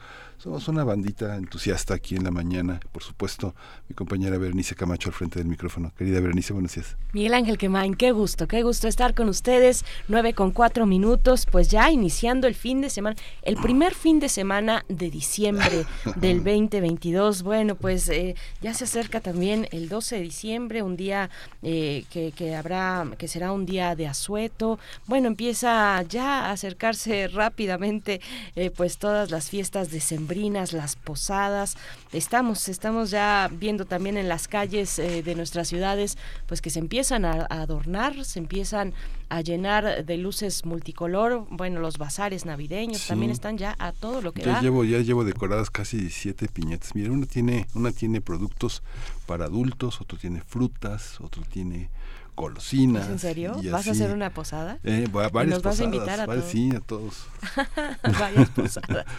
Muy- Serpentinas, este, confetis. Sí, y además, bueno, que eh, pues con la pandemia no, no, pues las, todavía el año pasado, pues algunos valientes por ahí organizaron su posada, pero pues todavía estábamos muy temerosos y hay que seguir cuidándose, porque ahorita eh, tanto COVID-19 como, como eh, la influenza, pues están, están pegando duro, no sé, yo, yo, al menos a mi alrededor, eh, ubico pues varios casos eh, que están más o menos cercanos y entonces, bueno, uno tiene que empezar a, cuidarse, no, no descuidarse eh, en comunidad ni en lo individual para poder disfrutar de la, de la, la mejor manera posible estas fiestas decembrinas. Pero bueno, pues sí, así, así estamos llegando a este primer fin de semana de diciembre. La UFUNAM tiene pues conciertos eh, muy, muy disfrutables. Acérquense a la UFUNAM al cierre de temporada. Este fin de semana habrá una gala, una gala de, de ópera, de Puccini. me parece que ese concierto que, se, que tendrá lugar sábado y domingo, pues ya está agotado. Probablemente si alguno se acerca, tendrá todavía oportunidad de algún lugar por ahí perdido, pero, eh, pero hay, hay todavía opciones desde la OFUNAM, desde Música UNAM, para que pues eh, nos acompañemos con esa, con, con música de, de, gran calidad, de gran calado, eh, hacia este inicio de diciembre. Pues bueno, les saludamos en redes sociales, hay varios comentarios por acá, nos dice Martelena Valencia, todos queremos a Betsy, la escuchamos en un Cervantino. Toda mi familia nos unimos al grito, todos queremos a Betsy. El día de su partida fue día de duelo. Mis sobrinos dicen Betsy no, Betsy no, decían. Gracias, Martelena Valencia. Pues sí, eh, qué, qué, qué, qué, significativo el trabajo eh, cultural, musical, la potencia de una, de una persona, de una figura como Betsy Pecanins, Miguel Ángel. Sí, Betsy entrañable y todo lo que hay alrededor, todo lo que mencionó Felipe, eh, son eh, un montón de un montón de personas entrañables, muchos momentos de la música, de la composición, de la plástica, de la poesía mexicana, pues eh, inolvidables y que uno piensa que que son para pocos, pero no son pocos, son personas muy, muy significativas.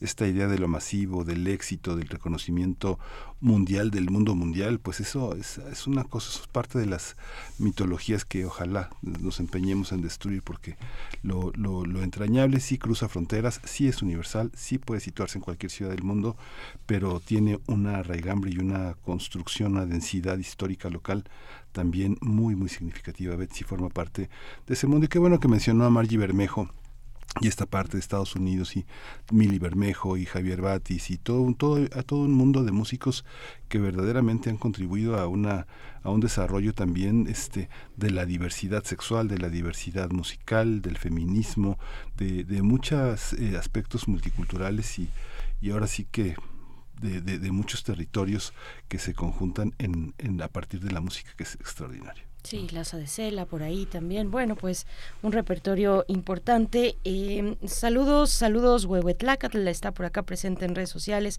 R, Guillermo, que luego como que no, no, no, le, no le parece mucho que, hablemos tanto de feminismo o de los derechos de las mujeres. Gracias por compartir tus comentarios, R. Guillermo. José Ramón Ramírez también está por acá. Mayra Lizondo dice, estoy observando por ahora aquí en Mérida que las propias mujeres en su rol de empleadoras despiden a sus trabajadoras del hogar a principios de noviembre para no tener que pagarles aguinaldo. Es muy grave y muestra baja sororidad, nos dice Mayra Elizondo. Pues sí, tienes toda la razón, Mayra, pues son prácticas deleznables en realidad. Huehuetlacatl dice, sí, es falta de humanidad elemental, meritorio de insulto, Dice, no, no digo más porque me corren de esta red social. Hashtag inaceptable. Pues sí, es eso, inaceptable. Pues hay que em, poner, hay que eh, pues incluir en los planes económicos, en los planes financieros em, familiares, el aguinaldo a las trabajadoras del hogar a todas las personas que, que, trabajan en torno a las actividades domésticas en nuestras casas. Bueno, pues no, no lo dejemos de lado. Son las nueve con nueve minutos. Nosotros vamos a tener en la mesa del día, vamos a hablar de la noche de las estrellas. La noche de las estrellas que mm, tiene como subtítulo La ciencia, sustento del desarrollo y se celebra en el marco del Año Internacional de la Ciencia Básica para el Desarrollo Sostenible. Eh, el Zócalo Capitalino será la sede en este año, el día de mañana, 3 de diciembre. Eh, el Zócalo Capitalino, pero las actividades se darán en varios estados de la República. Es una fiesta muy importante, la Noche de las Estrellas 2022, y estaremos conversando con el doctor Jesús González, director del Instituto de Astronomía de la UNAM, y el doctor José Franco, coordinador nacional de la Noche de las Estrellas. Pues qué, qué interesante, ya llegamos a esas fechas, Miguel.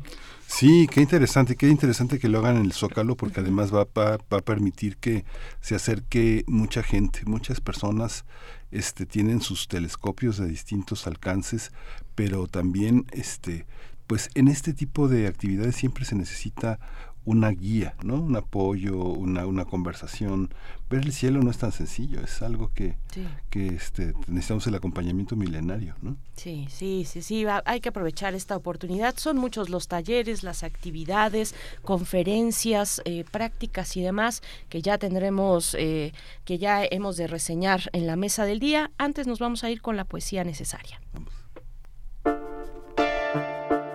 Es hora de Poesía necesaria. El día de mañana, sábado 3 de diciembre, se presenta en el Salón de Poesía de la FIL Guadalajara la escritora mexicana Silvia Eugenia Castillero. Le acompaña el poeta y traductor zapoteca también, Elvis Guerra. Eh, Elvis Guerra estuvo en 2019 presentando ahí mismo en el Salón de Poesía su propio material y ahora acompaña a Silvia Eugenia Castillero, quien nació en Ciudad de México, es autora de varios libros de ensayo, además de, de poeta, por supuesto, directora de la revista Lubina de la Universidad de Guadalajara, miembro del Sistema Nacional de Creadores de Arte, y este poema se titula Caracol.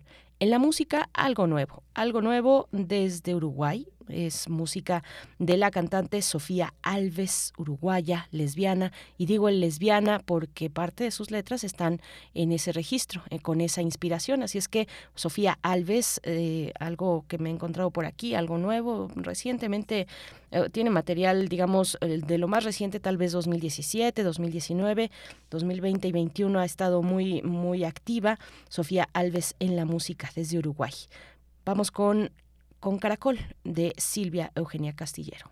Caracol. De fiebre sobre los pechos el deseo escurre. Rumor de espuma por los poros. La piel se vuelve, eh, la piel se vuelve bramar marino de caracol. Espera la tarde, las calles se alejan en la luz. Sitiados por una eternidad de arena en la escalera, nuestros cuerpos comienzan a curvarse al borde del abrazo. Somos sombras sin color, contorsión perdida en el océano, un remolino obstinado en girar sin fin. En la ciudad que rueda sus aspas de molusco, contrastan como imposibles anémonas amantes el resplandor de piernas y brazos, porque partimos al acabar el sueño, el caracol desaparece. Un día pediste a la luna que bailara plena y otras cosas más. Ya sé que vos pedís que el ancho de tus alas se abra pronto para poder irte.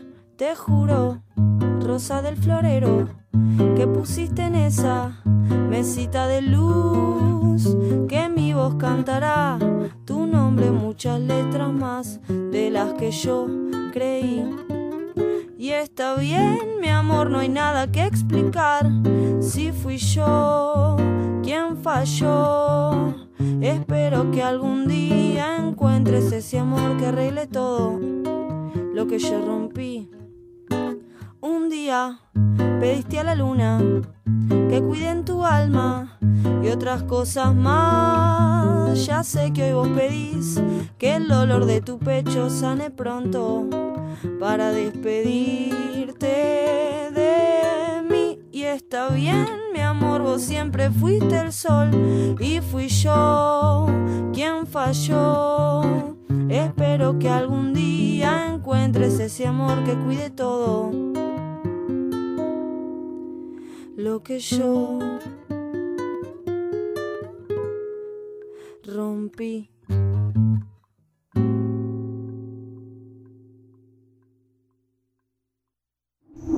Primer movimiento. Hacemos comunidad con tus postales sonoras. Envíalas a primermovimientounam.gmail.com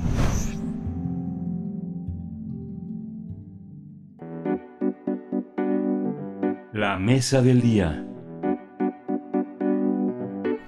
Tras dos años de haberse realizado de manera virtual, la Noche de las Estrellas regresa este 2022 con actividades presenciales a las principales plazas públicas del país y en su sede principal de este año que va a ser el Zócalo Capitalino aquí en la Ciudad de México. Se trata de una gran fiesta de divulgación científica y astronómica organizada por varias de las principales instituciones de educación e investigación del país, con el apoyo de miles de voluntarios que acercan el conocimiento a la sociedad sin importar, sin importar, importar edad o estrato social. Para su edición 2022, La Noche de las Estrellas tiene como tema la ciencia sustento del desarrollo. Además, este año ha sido nombrado por la ONU como el Año Internacional de la Ciencia Básica para el Desarrollo Sostenible. Entre las actividades se encuentran talleres, conferencias, demostraciones, exposiciones, música, arte y la observación con telescopios solares y nocturnos para apreciar el Sol, la Luna, así como algunos planetas y nebulosas. Vamos a conversar sobre la Noche de las Estrellas que va a tener como sede el Zócalo Capitalino y nos acompañan el doctor Jesús González. Él dirige el Instituto de Astronomía de la UNAM. Doctor eh, Jesús González, bienvenido, buenos días. ¿Qué tal? Muy buenos días, ¿cómo está? Muchas gracias, doctor Jesús González, bienvenido. También por mi parte presento al doctor José Franco, coordinador nacional de la Noche de las Estrellas. Gracias. Muy, muy buenos días, ¿qué tal? ¿Cómo están? Muy bien, muchas, muchas gracias por estar ambos aquí esta mañana y bueno, estamos con, con muchos deseos de que nos comenten cómo viene esta edición de la Noche de las Estrellas, Miguel Ángel.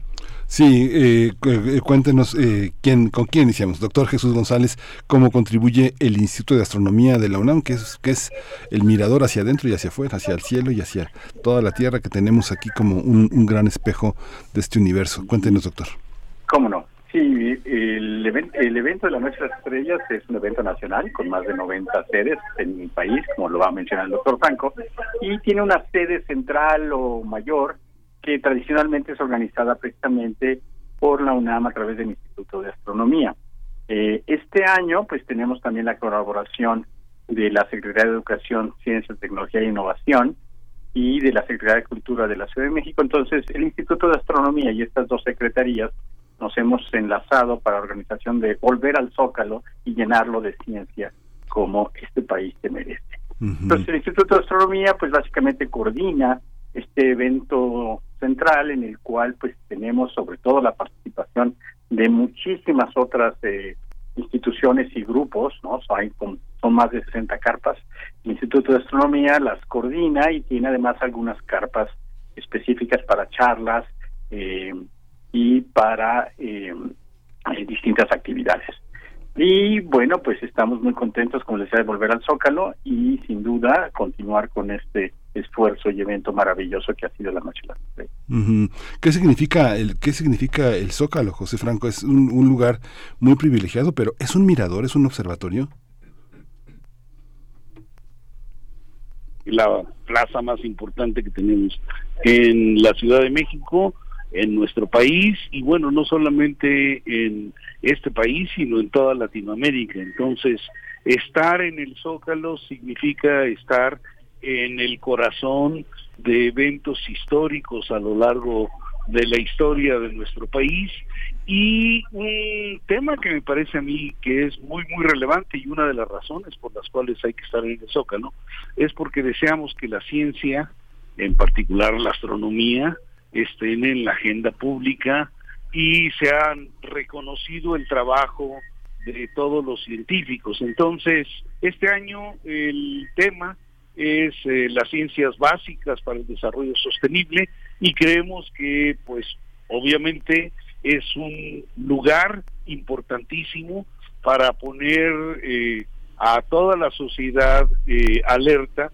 sobre la importancia que tienen las ciencias básicas para que se combatan cosas como el cambio climático y para proteger la biodiversidad y dejar un futuro muchísimo más atractivo para los jóvenes de hoy. El Zócalo capitalino es una sede es una sede muy muy simbólica donde se congrega la sociedad en su conjunto y en su profunda diversidad y riqueza también. Ahí se realizan mítines, pero también se realizan eventos culturales, por supuesto, eh, eventos eh, de todo tipo, una algarabía eh, que transita por el primer cuadro de la ciudad y poner ahí la ciencia, la ciencia y les pregunto y les pido una reflexión sobre el lema de, de, de, esta ocasión de la Noche de las Estrellas, que es la ciencia, sustento del desarrollo, que además se da en la celebración del Año Internacional de la Ciencia Básica para el Desarrollo Sostenible.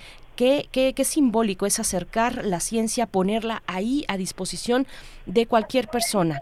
Eh, cuéntenos eh, eh, sobre esta reflexión que les pido. La ciencia sustrato o sustento, perdón, del desarrollo, doctor Jesús González? Pues, ah, bueno, primero Chucho. Adelante. sí. Bueno, sin duda, es para los dos, pero adelante, sí.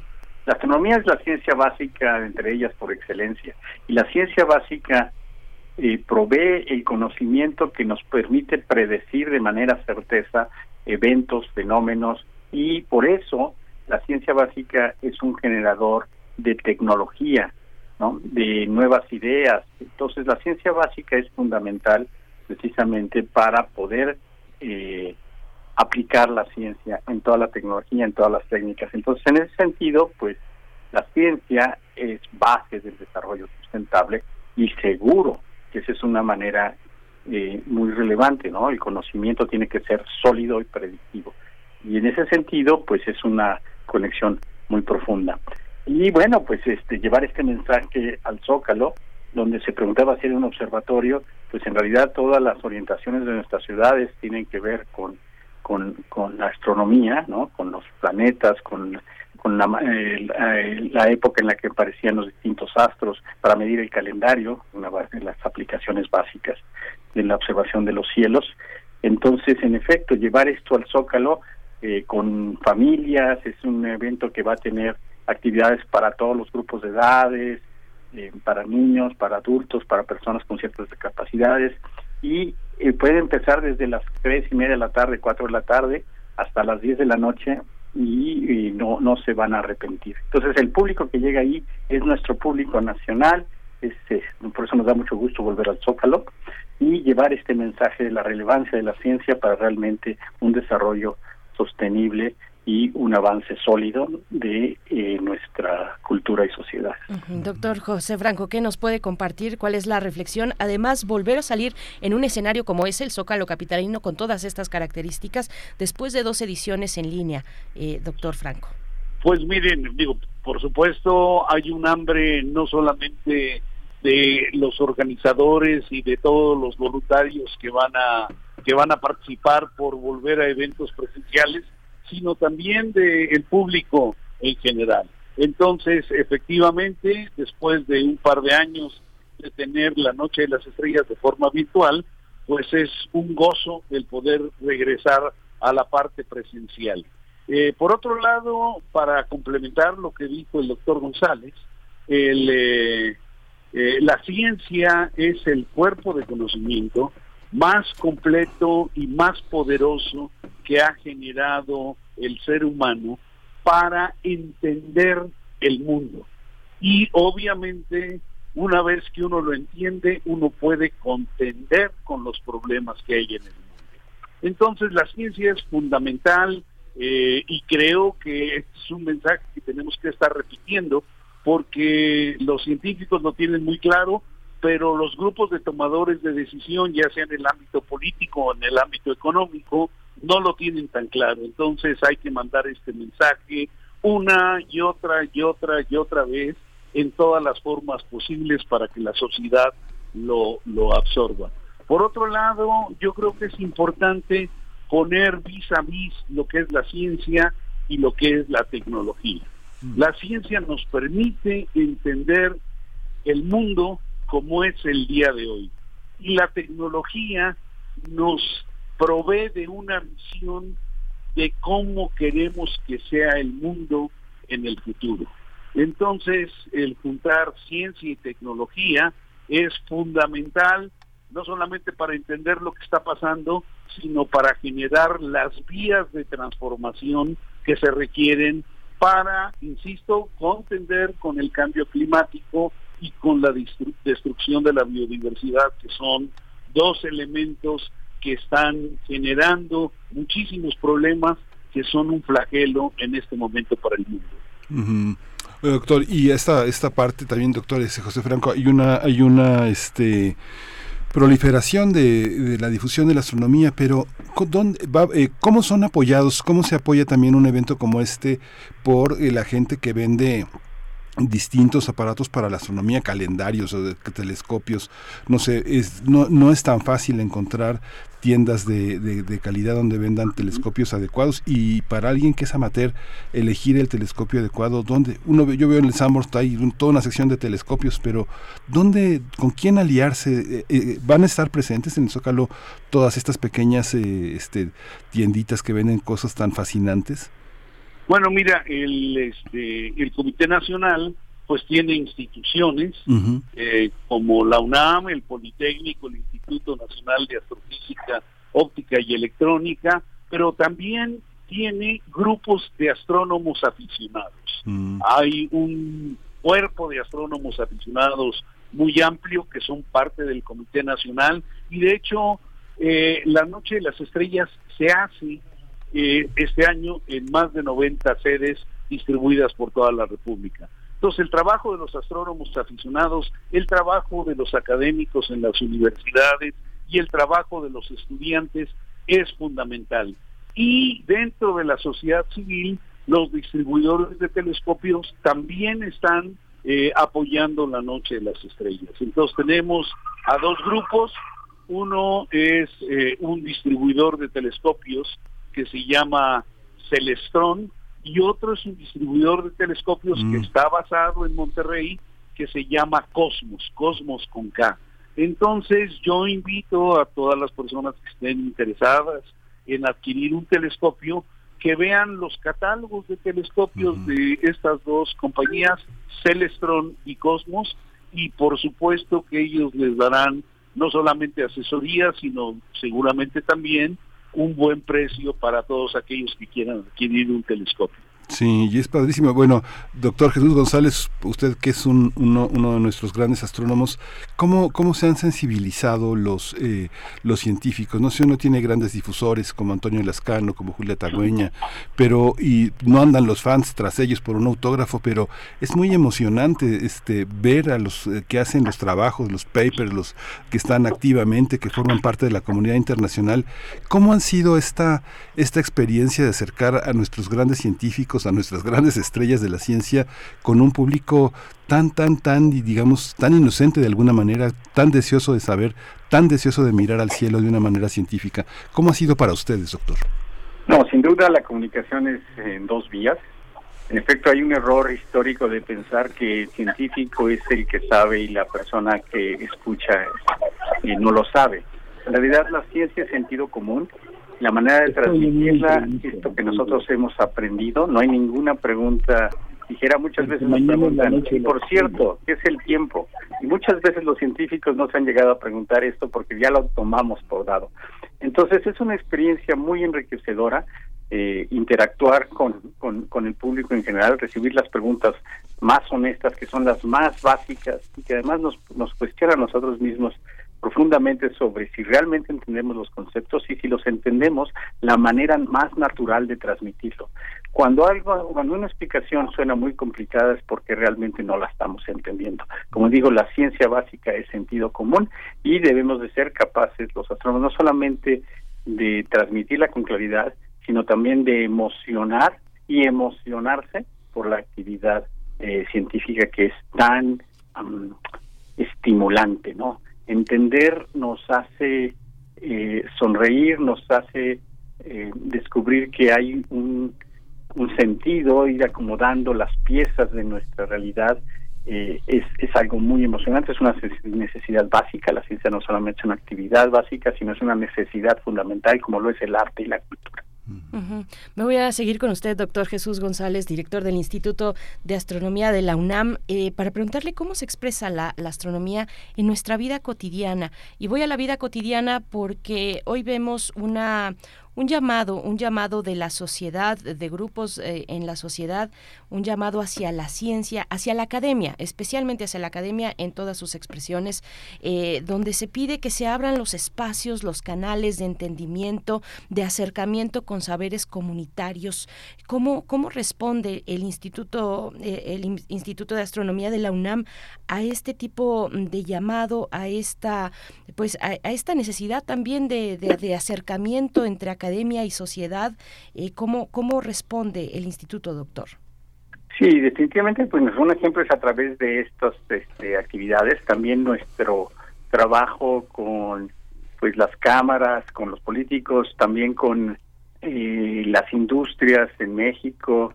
Eh, entonces, más allá de hacer la ciencia para nosotros mismos, que digamos, los artículos son los que nos permite, que lo leen nuestros pares, son los que nos permite eh, poner nuestros alcances y de ahí que las siguientes personas sigan construyendo.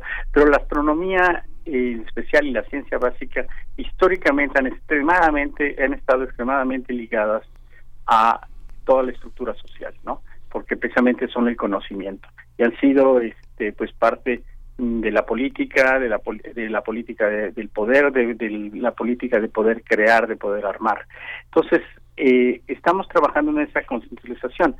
Hoy en día hemos perdido quizá el contacto con la ciencia básica, pero la vivimos todos los días en nuestros celulares, en nuestras cámaras digitales, en los medios de comunicación, en por qué los aviones eh, toman las rutas que toman, por qué no se caen, cómo se dirigen los, los, los barcos, eh, cómo medimos el tiempo, la posición exacta en la Tierra, todas esas cosas como que nos hemos perdido eh, el contacto directo, pero ahí está la ciencia básica, ahí está la astronomía de, manera constante y también está la ciencia básica y la astronomía en la conceptualización global que tenemos de la realidad. Entonces, fundamental, está estrechamente ligado, digamos, pues con, con, la sociedad en su conjunto y como lo decíamos eh, antes, pues es una necesidad básica precisamente eh, responder de una manera coherente y completa a todo el entorno que nos rodea y que, que somos nosotros, ¿no? Entonces, eh, es artificial, digamos, esta separación, ¿no? Lo que pasa es que nos hemos olvidado de vivirlo de manera cotidiana un poco. Sí, gracias, doctor González. Eh, doctor José Franco, bueno, antes de que se nos vaya el tiempo, cuéntenos eh, sobre las actividades que vamos a encontrar en esta edición de la Noche de las Estrellas. Eh, pues para todos los públicos, pero, pero siempre nos interesa mucho eh, las infancias, los más jóvenes, las adolescencias. Eh, cuéntenos un poco de, la agenda que tienen preparada. Doctor José Franco, ¿está por aquí? No sí, ya nos escucha, ¿verdad? A lo mejor tiene cerrado el micro. No, yo creo que se cortó. Mm. Yo creo que se cortó.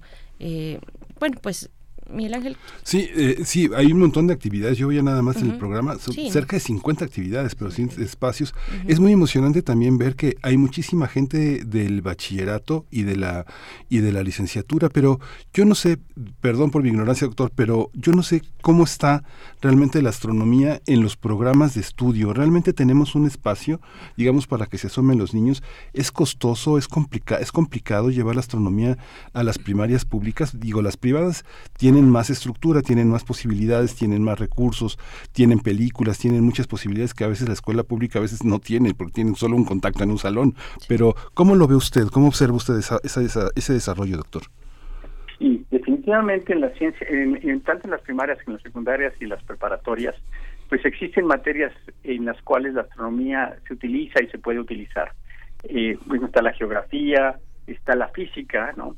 Y, y, en ese sentido, eh, sí hay mucho material que se aprovecha, ¿no? Cuando nosotros vemos, eh, como decía, la geografía, los calendarios, los conceptos este, de, la física y también en matemáticas, eh, hay mucha astronomía. La astronomía es muy atractiva en México a todas las edades. Y en ese sentido puede ser un portal muy importante para enseñar otras ciencias y ingenierías y otras ciencias relacionadas a la astronomía. El Instituto de Astronomía pues tiende a dar talleres, cursos para profesores, sobre todo el bachillerato, pero no existe la materia de astronomía en sí, pero hay mucha astronomía, como se comentaba, en geografía, en física, y eso es lo que también se, se, puede aprovechar en ejemplos. Pero el público mexicano, por, por cultura, por historia, eh, está muy cercano a la astronomía, es muy ávido del conocimiento astronómico.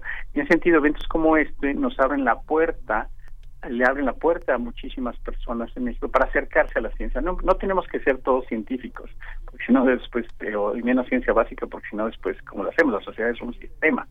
Pero necesitamos apreciar todas las actividades del sistema. Entonces, acercar al público en general a la apreciación de la ciencia y que algunos de ellos se dediquen a ella o las áreas afines, como las ingenierías y ciencias aplicadas, es extraordinario. La astronomía es eso, es un imán, eh, abre los ojos, aunque ya no veamos el cielo en la Ciudad de México por la contaminación y la, y la nebulosidad, pues estamos ávidos de eso y hay que aprovechar esa belleza que tiene la astronomía para acercarse al conocimiento y la apreciación de la ciencia. Doctor eh, Jesús González, bueno, solamente eh, decir que el doctor José Franco tuvo que eh, abandonar la, la, la charla, está atendiendo una cuestión eh, de traslado. Así es que, bueno, el doctor José Franco, coordinador nacional de la Noche de las Estrellas, eh, pero nos quedamos un momento más con usted, doctor Jesús González. Eh, yo, yo quisiera preguntarle, bueno, sabemos por supuesto que la inversión privada es fundamental. La inversión privada, el sector privado es fundamental para el avance de la ciencia, para el avance de la astronomía pero cómo tener una cooperación crítica, una postura crítica, sí de apertura, pero también con, con, con esa, con esa necesidad eh, de, de, ver los, los, los límites, los alcances de, de, una iniciativa privada que avanza en el conocimiento astronómico pues a pasos eh, agigantados, ¿no? Lo vemos con este señor eh, dueño de, de, Tesla y de SpaceX y demás. ¿cómo, cómo, cómo, ser críticos con esos avances, con, con lo que toca, digamos, en el conocimiento científico a, a, a, la comunidad, que, que, se debe finalmente a la comunidad, y, y, lo que toca a la iniciativa privada, doctor. Sí, definitivamente en México la industria mexicana no está acostumbrada a invertir en ciencia básica, porque generalmente pensamos nosotros a corto plazo, también nos pasa en nuestras estructuras seccionales, queremos resultados en tres años, en seis años, y no es así, realmente el, la, la apuesta al verdadero conocimiento que es la base, la, ciencia básica, a la técnica que es la tecnología y al, al conocimiento general que es la educación, son todas apuestas a una o dos generaciones. Entonces, en el lo que llamamos el primer mundo, son países que han tradicionalmente invertido en eso. A veces se pregunta la gente, ¿por qué gastar miles de millones de dólares en ir a la Luna miles de millones de dólares en hacer grandes telescopios a lo largo y ancho del planeta, o como se mencionaba, lo de Elon Musk. ¿Por qué invertir millones, millones de dólares en hacer algo que aparentemente no tiene una aplicación directa? La realidad lo que se está haciendo no solamente es intentar lo imposible, hacer imposible lo imposible, porque de ahí surgen los nuevos resultados, las nuevas maneras de hacer las cosas. Y además se crean los cuadros humanos que intentan y logran hacer lo imposible. Entonces, invertir en ciencia básica, en especial por la astronomía, tiene mucho sentido porque es una ciencia estratégica. Sí, estamos haciendo astronomía una ciencia hermosísima, donde no tocamos lo que estudiamos y que quizá nunca lleguemos a tocarlo eh, personal o digamos a través de ninguna generación. Sin embargo, al invertir en ello estás haciendo tecnología, estás creando personas que son capaces de resolver problemas que no existían. Y en eso es lo que apuesta digamos eh, los países que invierten en ciencia básica y en tecnología. A crear eh, los retos después crear la respuesta a los restos que es hacer esos instrumentos esas inversiones para lograrlo. Y en el camino tú haces los cuadros humanos y las industrias pequeñas y grandes que hacen cosas que no se hacían antes. En México no tenemos tradición y eso es una de nuestras grandes limitaciones. Pero al final de cuentas, el verdadero poder, como lo dije, es el conocimiento, y el conocimiento tiene esas tres ramas, que son la ciencia básica, la tecnología y eh, eh, la educación. Entonces, son apuestas a largo plazo y ahí es donde críticamente a nuestro país le ha faltado esa estrategia. Es más caro comprar las respuestas que crear a las personas y a las industrias y a los científicos que realmente enfrenten sean capaces de hacer de resolver nuestros verdaderos problemas. Entonces yo no lo veo disociado. Solamente creando estos cuadros educativos, tecnológicos y de, investigación es como realmente podemos eh, resolver nuestros problemas particulares eh, de nuestra sociedad, ¿no? no, no buscándolo afuera. Y eso es una apuesta 20, 40 años. Oiga, doctor, y en el mundo, este, ¿cómo, ¿cómo participan las iniciativas privadas, las industrias? ¿Hay mucho interés en participar en la astronomía, generar grupos, eh, generar proyectos, tutelar, tutelar investigadores? ¿Es, ¿Es algo que también se puede asomar en el futuro de la astronomía, que de alguna manera, por lo que usted explica, tiene una enorme característica de transversalidad. Digamos que en esa transversalidad pueden surgir también muchos apoyos y generar una cultura este que mire al cielo de una manera más científica. Es correcto, sí, mira, hay gobiernos y, y, países que tienen una tradición en ese sentido. Entonces, digo, menciono algunos, este, históricamente, bueno, los Estados Unidos, Inglaterra, donde hay mucha... Eh, interacción entre eh, la ciencia básica y la industria. Y por eso muchos de los desarrollos telescopios, eh, desarrollos espaciales, se hacen con aportaciones de la industria. Y hay industrias específicamente hechas para apoyar a la ciencia y para recibir este, beneficios de la ciencia. Más recientemente, bueno, países como China es un ejemplo muy claro. China ha invertido muchísimo dinero en los últimos años en hacer grandes eh, desarrollos astronómicos, ¿no? Tienen ya muchos de los mayores observatorios eh, que, que y los hacen en China, aunque no necesariamente son en los mejores lugares desde el punto de vista astronómico, pero están metiéndole muchas ganas precisamente para que sean sus industrias los que lo hagan, que sean sus cuadros humanos los que los desarrollen aunque digamos no y buscando ser los más competitivos en el mundo, aunque no necesariamente los desarrollen en los lugares más competitivos en el mundo desde el punto de vista geográfico para hacer ciertas astronomía. Entonces sí, sí hay muchísimos ejemplos. En Japón es otra otro lugar donde claramente así se hace. Corea es otro otro país donde únicamente lo, lo hacen y por supuesto Alemania es un ejemplo clarísimo que se ha unido con el resto de Europa desde hace décadas para hacer astronomía en conjunto y desarrollarlo fuera de Europa, porque en Europa pues no puedes ver el cielo de manera cotidiana, tienen grandes observatorios en el hemisferio sur, en Chile sobre todo, y lo hacen en conjunto. Los grandes proyectos no los hace una sola institución, no los hace un país, requieren grandes grupos y ese también es otro ejemplo. Entre los grupos de unión para hacer estas cosas pues están los gobiernos, las instituciones académicas y por supuesto las industrias. Sí, pues muchísimas gracias, doctor eh, Jesús González, director del Instituto de Astronomía de la UNAM. Ahí vamos a estar para llenarlos de preguntas. Vamos todos al Zócalo este, este, este sábado. Muchísimas gracias por su generosidad y por, por ese entusiasmo y por participar de esta manera en una actividad tan importante para todos los mexicanos. Para todos, para todos en realidad, mexicanos o no. Muchas gracias, doctor. André, ahí nos vemos, Berenice Miguel Ángel, muchas ganas y no se van a aburrir para nada. Muchísimas actividades, mucho que hacer. Muchas gracias. A sus familias, a sus amigos. Gracias. Vamos todos, vamos en bola. A la Noche de las Estrellas, este 3 de diciembre. Eh, y, bueno, eh, noche de las estrellas.org.mx, ahí van a encontrar las actividades diversas y también, si nos escuchan desde un lugar distinto a la Ciudad de México, pues van a encontrar un mapa interactivo donde eh, localizarán la sede más próxima a ustedes. Nosotros vamos a hacer una pausa, 9 con 43 minutos, para escuchar el fonógrafo y sus peligros. Mario Talavera y Amado Nervo en el podcast de la Fonoteca Nacional. Vamos con ello. El fonógrafo y sus peligros. Mario Talavera y Amado Nervo.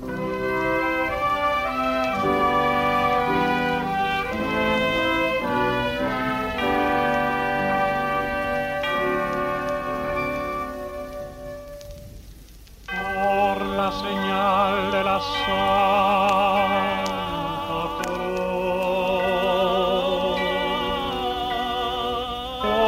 señal de tu boca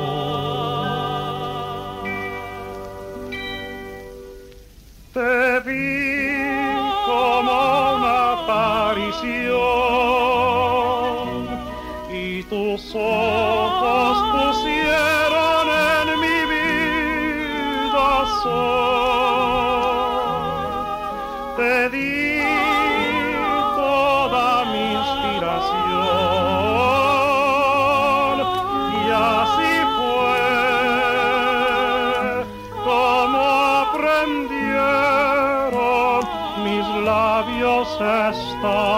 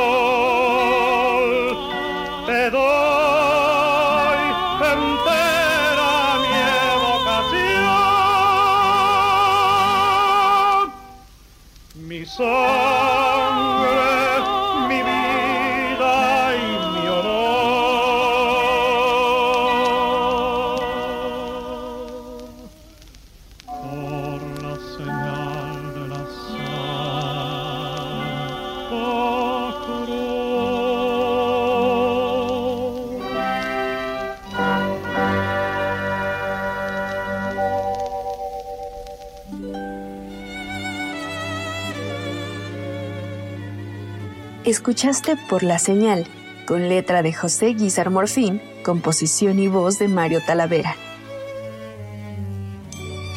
Esta canción plantea una temática recurrente en la obra de Talavera, quien a partir de lo divino y con sutil herejía describe un amor terrenal.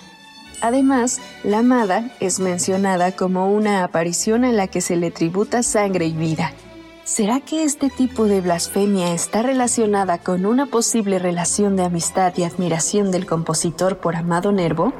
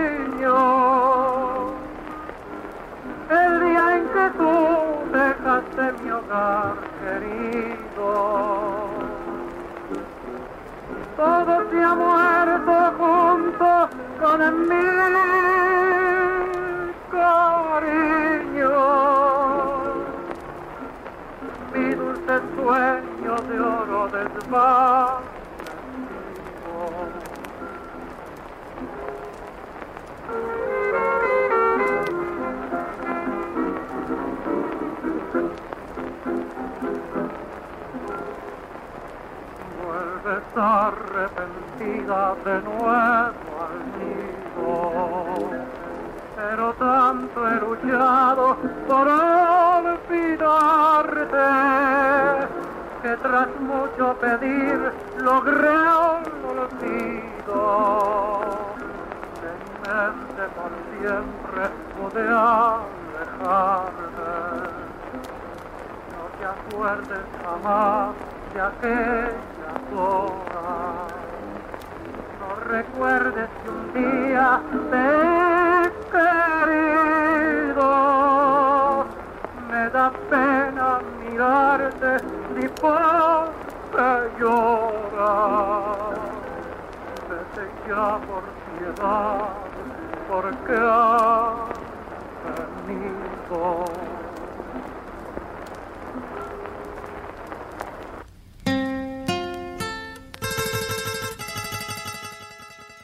Escuchaste una musicalización del poema Puella Mía, también conocido como Muchachita Mía, del modernista Amado Nervo.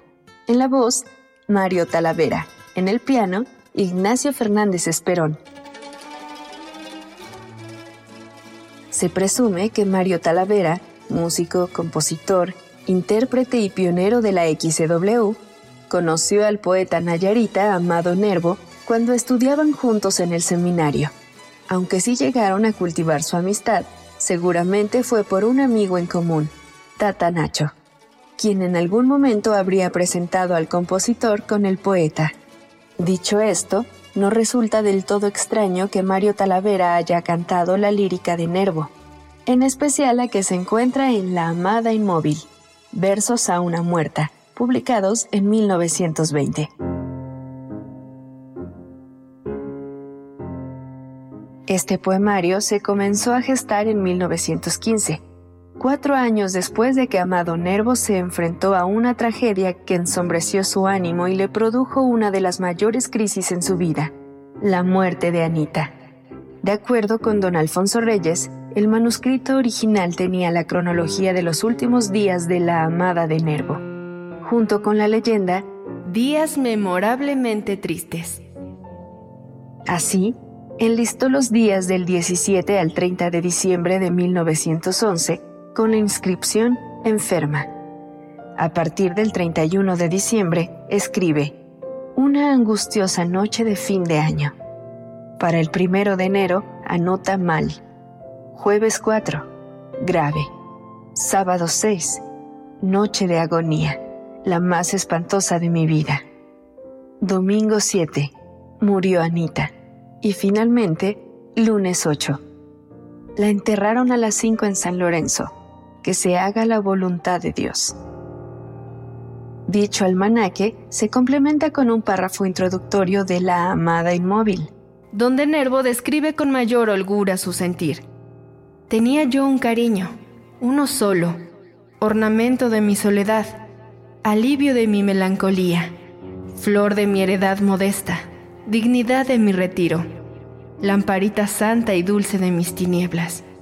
Y en unos cuantos días, ante mis ojos despavoridos, ante mi amor estupefacto, se me fue la vida, dejándome de tal manera atónito frente a la realidad que necesito cogerme la cabeza entre las manos febriles y apretármela como entre dos tenazas para convencerme de que es verdad lo que sé, lo que pienso, lo que me pasa que no se trata de una macabra predigitación, de un espantoso escamoteo, y de que todo lo que amé se ha desvanecido de veras y se ha vuelto un fantasma.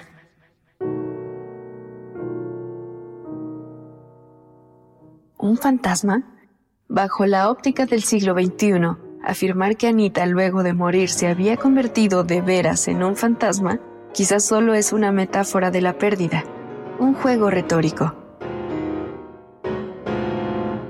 No obstante, para la sociedad de fines del siglo XIX y principios del XX, el comunicarse con los muertos era una posibilidad asequible y se podía conseguir a partir de distintas técnicas desarrolladas por el espiritismo. Así, Amado Nervo apela a las prácticas ocultistas para enfrentarse al dolor de una pérdida y al mismo tiempo hacerse una nueva realidad material de la amada.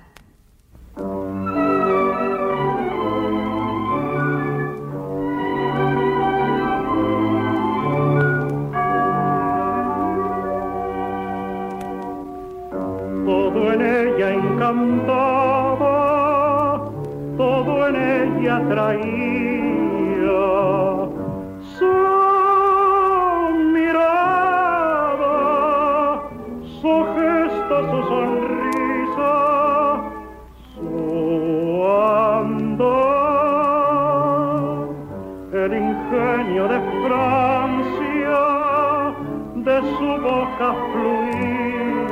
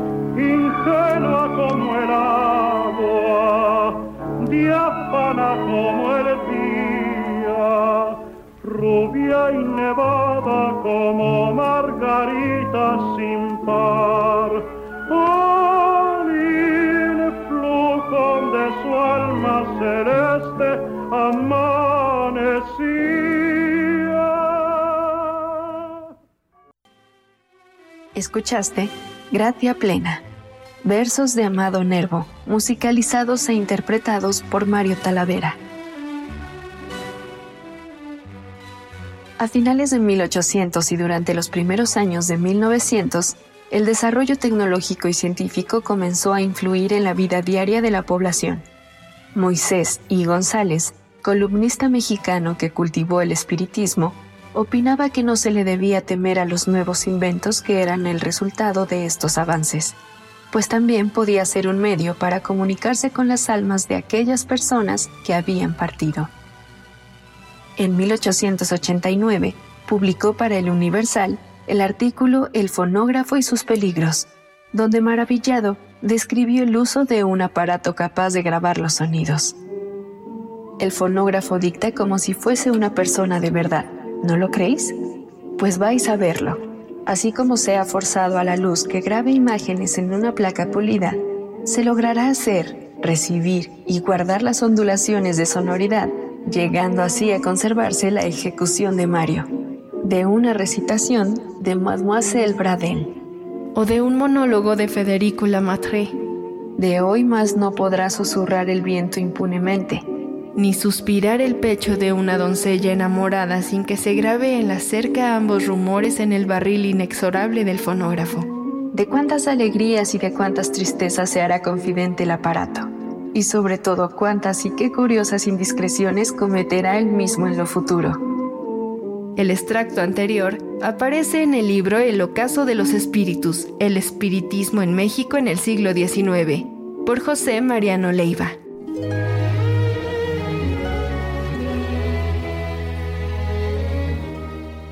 Luego de leerlo, cabría preguntarse si la capacidad de almacenar y reproducir sonidos hace confidente de nuestra alegría o tristeza a la tecnología, como lo vaticinó el periodista Moisés y González hace más de 100 años.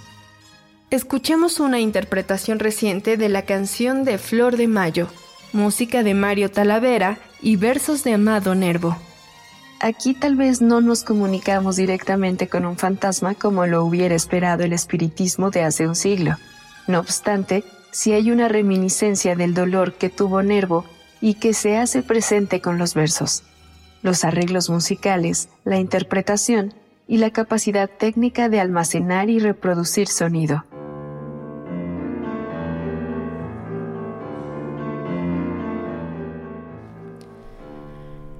Ya nos vamos. Ya nos vamos, 9 con 58 minutos, Miguel Ángel, pues ya inaugurado el fin de semana aquí en Primer Movimiento. Gracias eh, por sus comentarios. Fabiola Cantú dice, feliz fin de semana, criaturas hermosas de Primer Movimiento. Fabiola, gracias a ti. Zacarías Miguel Alonso también nos envía comentarios. Bueno, eh, ya no nos da tiempo eh, bueno, Mayra Elizondo dice, amo que hablen de ciencia, ojalá fuera más seguido. Gracias, Mayra Elizondo, por acá. También, por último, nos dice eh, Gabriel del Corral, siempre he querido tener un telescopio, pero ni idea de cuál comprar. En Miguel Ángel de Quevedo e Insurgentes hay una tienda de telescopios. Saludos a todo el equipo, nos dice Gabriel del Corral. Gracias por estos comentarios. 9 con 59, nos vamos, Miguel Ángel. Ya nos vamos. Eh, esto fue Primer Movimiento. El mundo desde la universidad. Radio UNAM presentó Primer Movimiento. El mundo desde la universidad. Con Berenice Camacho y Miguel Ángel Gemain en la conducción. Rodrigo Aguilar y Violeta Berber, producción. Antonio Quijano y Patricia Zavala, noticias. Miriam Trejo, coordinación de invitados. Tamara Quirós, redes sociales. Arturo González, operación técnica. Locución, Tessa Uribe y Juan Staca. Quédate en sintonía con Radio UNAM. Experiencia sonora.